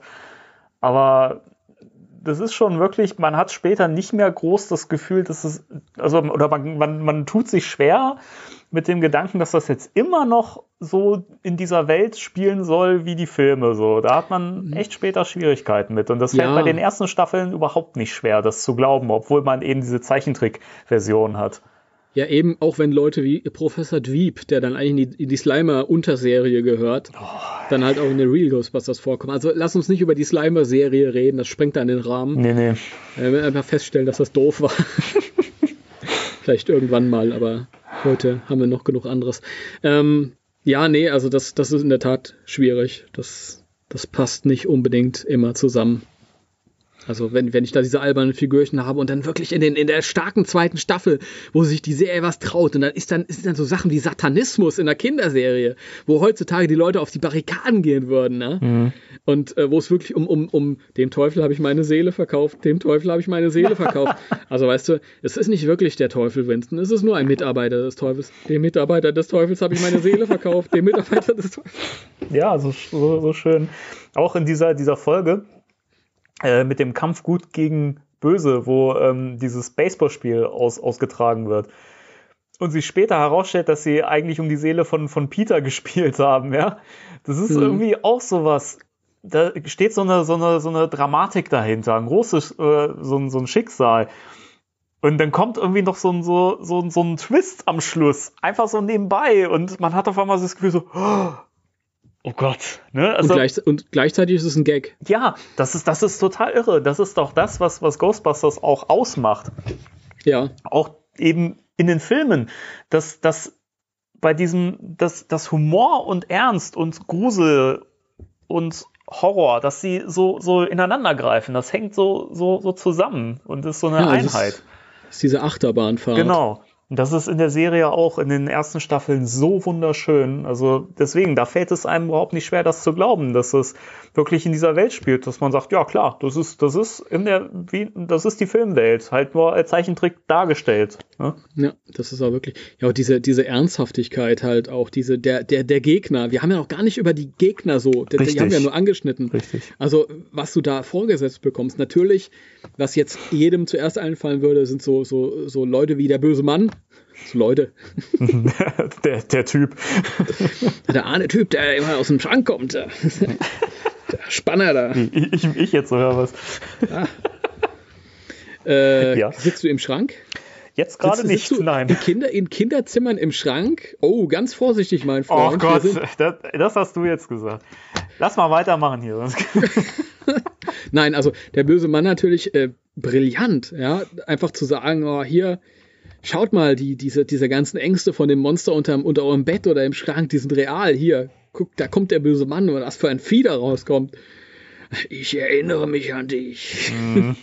Oder äh, Sam Hain oder der Grundle halt auch. Ja. Total, ähm, ja, das ist ja schon Body Horror, so wie die Fliege irgendwie für, für im Zeichentrick ähm, Niveau. Äh, aber auch so, so, so, so Schwergewicht wie Cthulhu. Ja? ja? Lovecraft, der dann irgendwie mit einfließt und das ist, also das ist unglaublich, was die sich da rausnehmen konnten. Es ist undenkbar, dass sowas später passiert wäre. Das ist ja auch ein gutes Beispiel. Die ähm, Lovecraft-Folge wo das, äh, das Necronomicon, das imaginäre Necronomicon, das sich durch das gesamte Schaffen von H.P. Lovecraft Mhm. zieht, geklaut wird von so äh, Cthulhu-Anbetern, Sekten. Da haben wir auch wieder dieses Okkulte, Okkulte in der Kinderserie, ja. Und es wird geklaut und die beschwören dann diesen, diesen, diesen äh, äonenalten Übergott, den man sich überhaupt nicht vorstellen kann. Und ähm, ein paar Staffeln später, in einer von den Folgen, die äh, auch Straczynski geschrieben hat, als er zurückgekommen ist, aber als die Voraussetzungen halt denkbar scheiße waren, ähm, da sollte dieses Necronomicon auch wieder vorkommen. Und ähm, ihm wurde gesagt, nee, du kannst das Buch nicht so benennen, weil es ist ein tatsächliches okkultes Buch. Und er hat gesagt, nein, es ist ein imaginäres Buch, es existiert nicht. Doch, es existiert. Nein, es existiert nicht. Ja, dann zeig mir doch eine, eine, ein Exemplar davon. Ja. Konnte sie nicht machen, aber äh, er musste halt das, das Buch, das nicht genannt werden darf, nennen. Also Voldemort-mäßig. Weil es später halt nicht mehr so möglich war. Und Ja. das ist halt in diesen, oh, ja, dieses, diese, diese wunderschöne Achterbahnfahrt aus, aus wirklich richtigem Horror, der uns vielleicht gar nicht mehr bewusst ist, weil wir es schon tausendmal gesehen Mhm. haben und weil wir halt auch erwachsene Männer sind oder auch Frauen. Hoffe ich doch, dass ein paar Frauen dabei sind. Meldet euch mal, Mensch, Genau. Wenn ihr hier mithört. Gebt laut. Ja. Ähm, wo war ich? In, in meinem Begeisterungssturm. Horror. Ja, dieses, dieser, dieser Horror halt, ja. Der Horror ähm, finde ich auch äh, konkret in der Folge eben mit ähm, äh, bitte erst öffne am Tag des äh, Untergangs. Ne? Ähm, die Folge. Ich habe gerade den Folgentitel nicht mehr parat. Ähm, Das Tor zur Unterwelt. das Tor zur Unterwelt, Dankeschön. Ähm, da finde ich aber auch, dass das grundsätzlich echt gruselig dargestellt ist. Allein die Szene, ich weiß noch, das, das, das fand ich als Kind gruselig, das finde ich aber auch heute immer noch ziemlich, ziemlich cool von der Darstellung her, ähm, ist diese Szene in der, in der U-Bahn, äh, wo auf einmal die, die Lichter ausgehen und dann äh, tauchen auf einmal diese ganzen Untoten um sie herum auf Ja, ja, ja. das ist einfach gut gemacht und das, das ist, das ist animatorisch toll und es ist aber auch toll geschrieben und es ist einfach diese Bedrohung, die man da die ganze Zeit spürt, diese ganzen skurrilen Begebenheiten zwischendrin, der, der, der Fährmann und so. Ja, mit diesen die ganzen verlorenen Seelen Ja. auf diesem Boot. Äh. Übrigens, äh, man muss mal darauf achten, das nimmt die, die Scariness ein bisschen raus aus der Szene, aber einer von denen auf dem Boot ist der Sprecher von Daffy Duck. Echt? Ja. Das ist, äh, Ist das der, der, der, der, der sagt nicht so schnell? wir haben jede noch. Menge Ja, ja, ja, genau, Ah, das ist der hier. Danke, ich kann die Folge nie wieder gucken, ohne jetzt daran zu denken, dass da Daffy Duck auf dem Boot ist. Die verlorene Seele von Daffy Duck. Nicht so schnell, wir haben noch jede Menge Zeit. Nee, aber die Folge ist voll voller solcher, auch dieser sprechende Baum. Ja. Ist ja total unheimlich. Oder die geraten in diese, in dieses, ähm, in diese dunkle Kammer da zwischen zwei anderen Sphären, wo du nichts siehst außer die Augen und ähm, ich glaube, ähm, Egan sagt, ja, vielleicht, vielleicht senden sie hier die, die schrecklichsten Seelen hin oder die schrecklichsten Kreaturen, die, die keiner mehr sehen will. Und dann äh, siehst du ganz viele Augen auf einmal, die Ja. dann aufpoppen. Das ist schön. Das geht einem schon an die Substanz als Kind. Das ist. Ja. Das ist unheimlich. Unheimlich. Das Ja, ist unheimlich. jetzt, jetzt nicht mehr ganz so, dank deines kleinen Einwurfs. Der ah, das ist. Das ist so schön. Sie müssen einen Antrag stellen, den wir ablehnen können. Das ist auch eine andere Folge, aber egal. Fiel mir gerade ein. Aus welcher Folge war, war das? Aus den mit den, mit den Geisterpiraten, Ach ja, stimmt. die dann in die, in die Stadt segeln. Auch schöne Sachen für, für Erwachsene, die sich einem gar nicht erschließen. Ja, ja. Also diese, diese knorrigen Geisterpiraten stehen halt äh, vor so einer Schaufensterpuppe und halten das für eine, für eine richtige Frau. Und dann fängt der eine an, so, so für, sich, für sich selbst zu quatschen. Ach, es ist schon, es ist ja schon so lange her, Ja. dass ich mal, dass ich mal, ach, ich weiß nicht mehr, ich kann mich nicht mehr erinnern, es ist zu lange her. Ja, ist so schön. Und du denk, guckst dir das so als Erwachsener und denkst dir, was ging bei dem im Kopf vor gerade? Es gibt, es gibt viele immer mal so kleine Gags, die man als Kind gar nicht verstanden hat, aber als Erwachsener, wo man sich denkt, ei, das ist aber ein bisschen sexuell gerade, ne? Also da gibt es ja. Ja. schon diverses. Finde find ich aber, aber schön, wie gesagt, auch das funktioniert wieder auf verschiedenen Ebenen. Dann. Ja, das ist das. Das ist das, genau. Das ist das. Das, fertig aus. Das ist das. Das, das, das ist das. ein wunderschöner Satz, der das auf den Punkt bringt. So nennen wir die Folge später. ja. Das ist das. Da, da, das ist das. Oder wir machen so, so einen Wissenspodcast und nennen den Das ist das. So in Anlehnung an Was ist was. Ach Gott, ja, mir gehen die Gags aus, Entschuldigung. in Folge 7 wird das mal erlaubt sein, dass einem die Gags ausgehen. Das stimmt. Ja, was haben wir denn noch so? Hast du noch was auf deiner Liste? Ähm, auf der Liste, ja, ich habe bestimmt ganz viel, aber ich weiß es nicht mehr alles. Also, ähm, wir hatten ja, das muss man noch äh, dazu erwähnen, wir hatten ja eigentlich auch äh, eine Top 10 vor, vorbereitet, ja. unserer Lieblingsfolgen, die wir auch ein bisschen detailreicher besprechen wollen. Falls ihr euch jetzt äh, wundert und sagt, hey, die haben jetzt schon so lange einen Podcast gemacht hier und, und sind gar nicht richtig im Detail auf bestimmte Folgen ein, eingegangen. Ähm, das würden wir euch gerne nächstes Mal präsentieren. Das stimmt. Also nächstes Mal gibt es eine Top 10 Folge. Die macht dann unseren Real Ghostbusters Eindruck äh, rund. Genau. Apropos Real Ghostbusters, sollen wir vielleicht nochmal anschneiden, warum die Serie so heißt? Ja, mach mal bitte. Oder, oder, oder weiß das jeder? Soll ich, ich glaube, das ist Grundsatzarbeit, oder? Man muss es zumindest mal erwähnen. Ja, es gehört, es gehört hier auf jeden Fall mit rein ins Thema. Doktor von und zu Timo, leg mal los. Von uns zu Timo. Okay, es, es, gab also in den äh, Mitte der 70er Jahre gab es eine kurzlebige Realfilmserie, TV-Serie, die hieß The Ghostbusters von der Firma Filmation, die dann später alle möglichen Zeichentrick gemacht hat. Ähm, und als der Film Ghostbusters gedreht wurde, dann waren die so ein bisschen in der Zwickmühle, weil der, die Rechte an Ghostbusters lagen halt immer noch bei Filmation. Die konnten sich dann aber einigen und ähm, Filmation hat gesagt, ja, dürft ihr für euren Realfilm verwenden und macht mal. Und dann später hat keiner mit gerechnet, oder beziehungsweise hat keiner mit gerechnet, dass das auch so so ein Erfolg ist bei den jüngeren Leuten, mhm. haben sich dann gesagt, da müssen wir jetzt eine Zeichentrickserie auf den Weg bringen, die basiert auf unserem großen Kinofilm. Und da hat Filmation gesagt, ähm, ja, können wir doch zusammen machen. Was haltet ihr denn davon? Dann haben wir nämlich beide ein Stück von dem Kuchen. Und dann hat Columbia Pictures gesagt, nö, lass mal stecken. Ich weiß nicht, ob sie, ob sie sich die bisherigen äh, Serien von Filmation angesehen haben.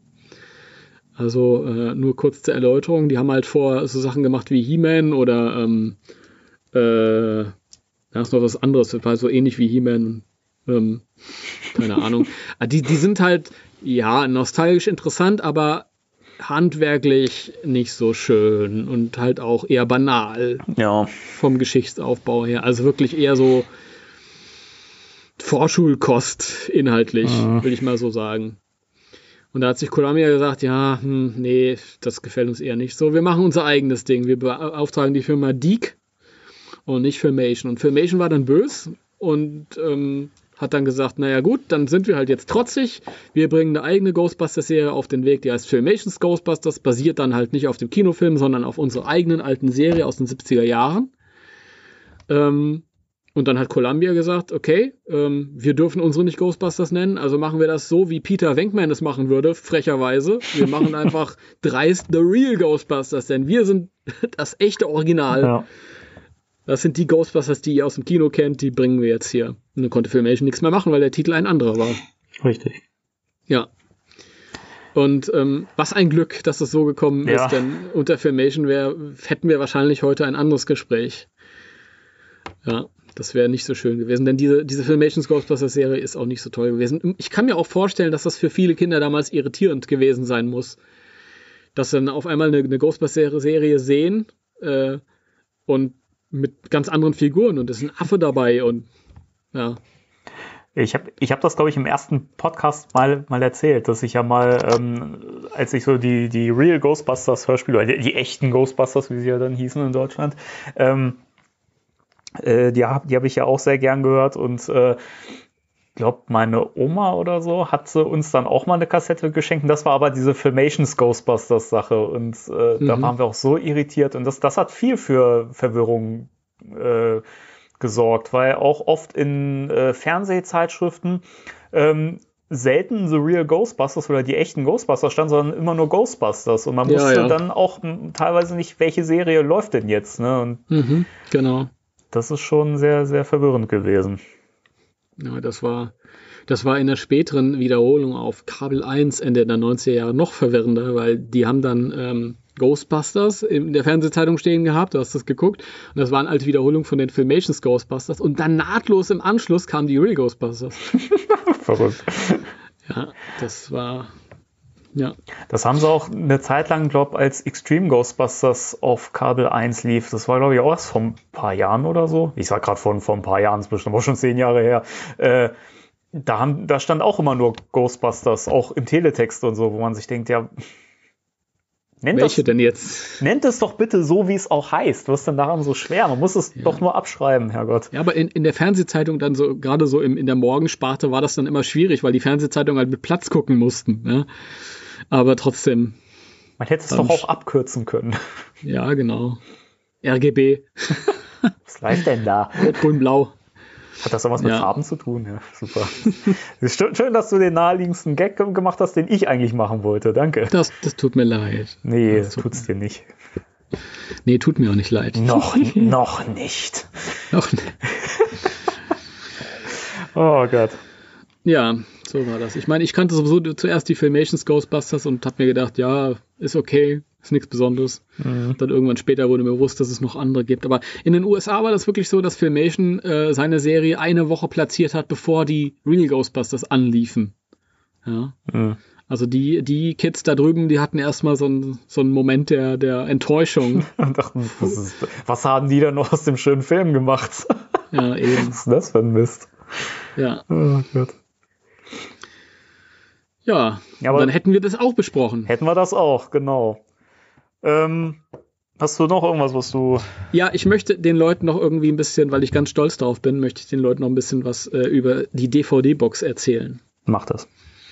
Ja, und zwar ist das wirklich so, dass äh, die Firma Turbine Media sich halt seit, also vor einigen Jahren schon bemüht hat um äh, die Serie Real Ghostbusters. Und die hatten einen irren Kampf auszufechten mit äh, Sony slash Columbia, weil das halt schwierig ist. Columbia ähm, ist da nicht sehr ähm, kommunikativ bei solchen rechte Geschichten, weil die sagen sich, ach, unser altes Zeug interessiert uns entweder eh nicht oder wir bringen es lieblos selber auf den Weg, so wie halt vor ein paar Jahren, als so 13, 14 Folgen mal in so einer einzelnen Box rausgekommen sind, wo dann auch noch drauf stand Staffel 1 und jeder dachte sich, okay, da kommt jetzt im Zuge dessen die ganze Serie, ist aber nicht so gewesen. Und die einzige Serie, die, äh, das einzige Mal, wo die Serie komplett in der Gänze rauskam, war halt äh, US-amerikanisch in so einer Time-Life-Box vor zehn Jahren. Mhm. Und auf dem deutschen Markt kam halt einfach nichts. Und Turbine hat sich halt bemüht und ähm, es war ein jahrelanger Kampf. Und irgendwann haben sie halt grünes Licht bekommen. Und ähm, dann haben sich ein paar Fans, das war der Max Hudelist, den ich vorhin schon erwähnt habe, und äh, mein Kumpel René und ich, wir haben uns halt irgendwie mit denen in Verbindung gesetzt und haben die halt so ein bisschen im Hintergrund unterstützt und ähm, haben da so ein bisschen ja, mitgearbeitet. Äh, wir haben da so einen Episodenführer geschrieben oder korrigiert. Die haben sich den Episodenführer aus dem Internet geholt, den haben wir ein bisschen korrigiert und der Max hat ähm, so, eine, so eine Liste mit Informationen geschrieben. Der René hat einen, einen, einen ganz großen Artikel, ähm, äh, ganz langen Artikel geschrieben, ähm, der dann auch im Booklet der ersten DVD-Box war. Und ich habe eine Einleitung geschrieben, ich hatte Glück gehabt, diese Einleitung ist wirklich in allen Auswertungen dabei gewesen. Und ähm, wie gesagt, wie vorhin schon erwähnt, wir haben diese VHS-Kassetten aufgetrieben, damit die halt auch als Bonusmaterial diese Tonspuren anbieten können. Und worauf wir ganz besonders stolz sind, es gibt so ein paar Folgen in einer späteren Staffel. Ähm, die Folgen waren auch schon alle nicht so gut. Ähm, aber die sind immer falsch gelaufen, in der falschen Geschwindigkeit.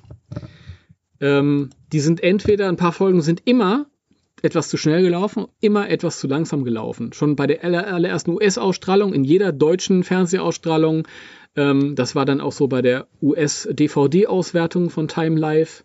Also die konnte man nie so in der richtigen Geschwindigkeit sehen. Und da haben wir ähm, bei Turbine wiederholt nachgehakt, hier, das und das sind die Folgen und bringt das doch bitte erstmals in die richtige Geschwind zur richtigen Geschwindigkeit.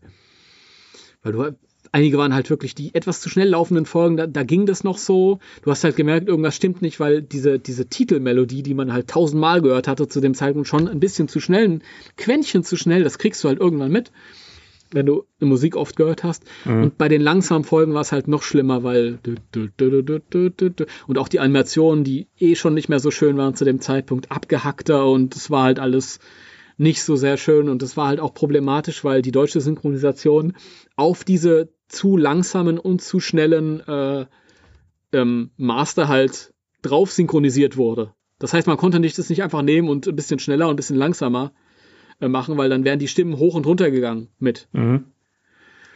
Und da hat äh, sich Turbine hingesetzt und wirklich ganz liebevoll überarbeitet und dann halt auch die, die äh, Synchronisation der sowohl US-Fassung als auch der, der deutschen Fassung angepasst. Die US-Fassung ist ja auch drauf. Und das allererste Mal, ähm, dass diese Folgen der Serie, dass die, dass die komplette Serie halt in der richtigen ähm, Geschwindigkeit vorliegt.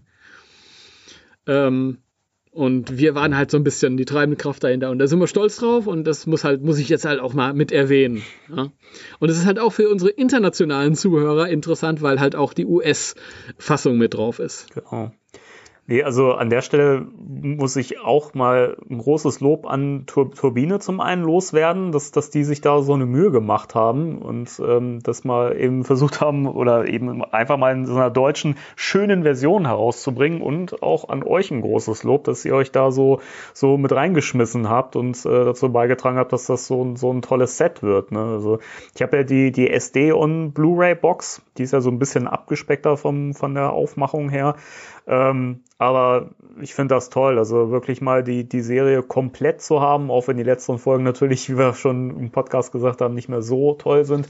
Trotzdem hat man zum ersten Mal komplett die, die Serie auf Deutsch und dann auch noch mit, mit der, mit der VHS-Synchro, was halt auch mal unterhaltsam ist, das mal zwischendurch mal zu gucken und zu vergleichen. Mhm. Und dann noch die US-Fassung auch mit drin zu haben, das ist toll. Also. Ja, das ist wirklich so. Und du hast halt auch die Serie in der bisher best vorliegenden Bildqualität. Ja weil sie da halt auch ähm, im Rahmen des Möglichen überarbeitet haben. Ja, das ist ähm, ja, das ist ja immer so eine Sache, wie, wie vorhin schon gesagt, die ähm, Real Ghostbusters, da gehen wir ganz schwer von aus, dass die, dass die ähm, Filmmaster zerstört wurden, wie das damals mhm. üblich wurde und halt auch nur noch einfach irgendwelche Videomaster ähm, verfügbar sind. Und ähm, die Bildqualität ist wirklich sehr schön. Manchmal ist sie nicht perfekt, einfach aufgrund des, des älteren Ausgangsmaterials, aber sie ist besser als die amerikanische Time Life Box, da wo, wo sehr stark komprimiert wurde und du halt auch manchmal so Artefakte siehst mhm. und so. Und ähm, da ist die schönste Bildqualität. Du hast äh, die englische Fassung, du hast die deutsche Fassung, du hast die zeitkorrigierten äh, Folgen, du hast die ähm, deutsche Videofassung. Ähm, und das ist alles in der schönen Aufmachung, möchte ich behaupten. Auf Auch jeden die, Fall, klar. Ja, auch die, dieses süße Mediabook, also mit der, mit der Blu-ray, also ist auch süß. Ja. Auf, den, auf den Punkt wieder mit dem, mit dem Logo. Und, ja. Die finde ich die auch, auch total schön. Und auch diese, diese äh, Fakten, die man noch hinten drin hat im Booklet, das ist auch ganz, ganz schön, dass man da mal so ein paar Sachen hat, wo auch ich Sachen gelesen habe, wo ich dachte, okay, das ist mal interessant zu, zu, zu wissen. Ne, also man lernt gleichzeitig auch ein bisschen was äh, dazu was vielleicht auch noch zu erwähnen ist, das steht nämlich nicht auf der Box drauf und es ist aber auf den all den DVD-Editionen, ich glaube auch auf der Blu-ray. Bei einigen Folgen, ähm, und das haben sie von der US Time Live Box übernommen, gibt es auch Tracks nur mit äh, ähm, Musik und Sound. Stimmt, ja. Das haben die aus unerklärlichen Gründen nicht als Bonusmaterial mit draufgeschrieben, wäre ja auch schön gewesen, aber das muss man irgendwie so randommäßig rausfinden, welche Folgen das sind und am besten mal äh, googeln, welche Folgen das in der amerikanischen Time Live Box sind. Und da, die sind es dann auch bei, bei uns in der Turbine-Box. Nee, Turbine hat mich sehr gefreut, ähm, schon als wir mitbekommen haben, dass die sich darum bemühen, weil ähm, das ist auch bei den anderen Veröffentlichungen von Turbine so, die sind, sind immer sehr liebevoll, die gehen liebevoll mit ihren Veröffentlichungen um. Also wenn ihr irgendwas seht, was ihr toll findet, irgendwelche alten Filme, Serien oder irgendein Zeug und ihr seht, das, das hat Turbine rausgebracht, da könnt ihr wirklich zu, zugreifen. Ja, auf die, jeden die sind Fall. sehr, die machen das toll auf jeden Fall. Also, wie gesagt, wer auch die, die, die Box noch nicht haben sollte, unbedingt zu, zulegen. Also das, jetzt, das geht jetzt ein bisschen in die Werbung hier rein, aber ähm, gerade weil ihr ja eben auch wirklich mitgeholfen habt, das, das zu der schönen Box zu machen, die es jetzt geworden ist, finde ich, sollte man das auf jeden Fall mal erwähnen hier. Und immerhin ah. sind wir ein Fan-Podcast, also. Ja, und ich habe überhaupt kein Problem damit, unbezahlte Werbung zu machen, wenn äh, das Produkt so liebevoll gestaltet ist. Ne? Genau. So ist es. Ja, Timo. Ja. Ähm, ich würde sagen, wir haben ja noch unsere Highlight-Folgen fürs nächste Mal. Eben. Dass wir dann jetzt so langsam zu einem Ende kommen. und euch mal durchatmen lassen. Genau.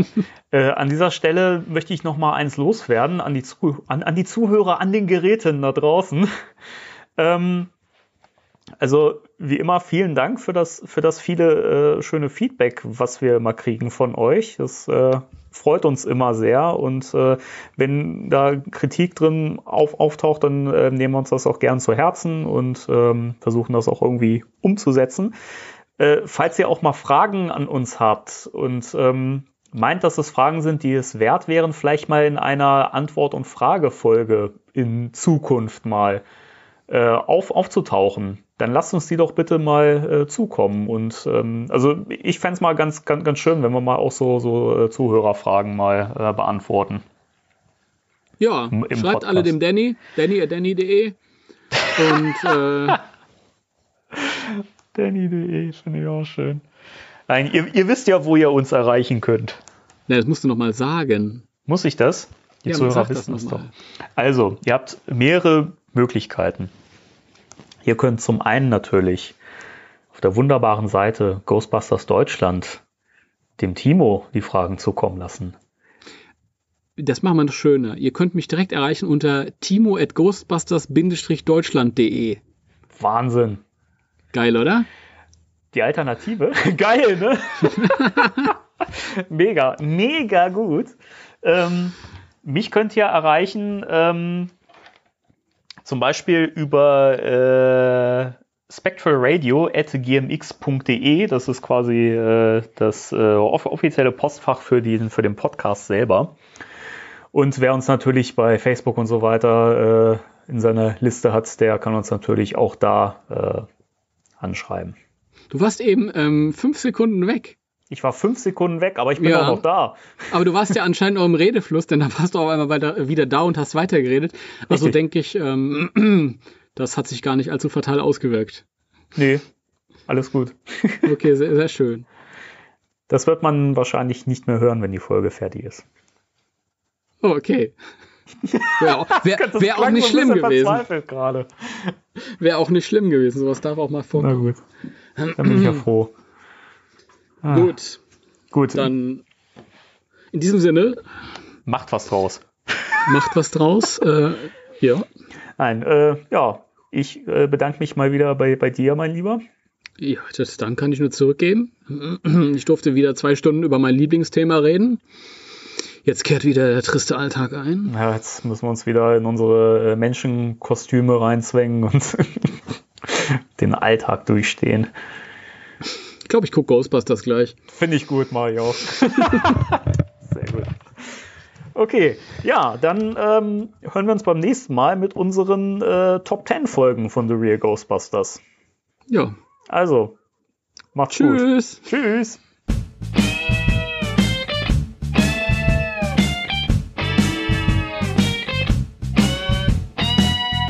Spectral Radio, der Ghostbusters Deutschland Podcast. Danny und Timo.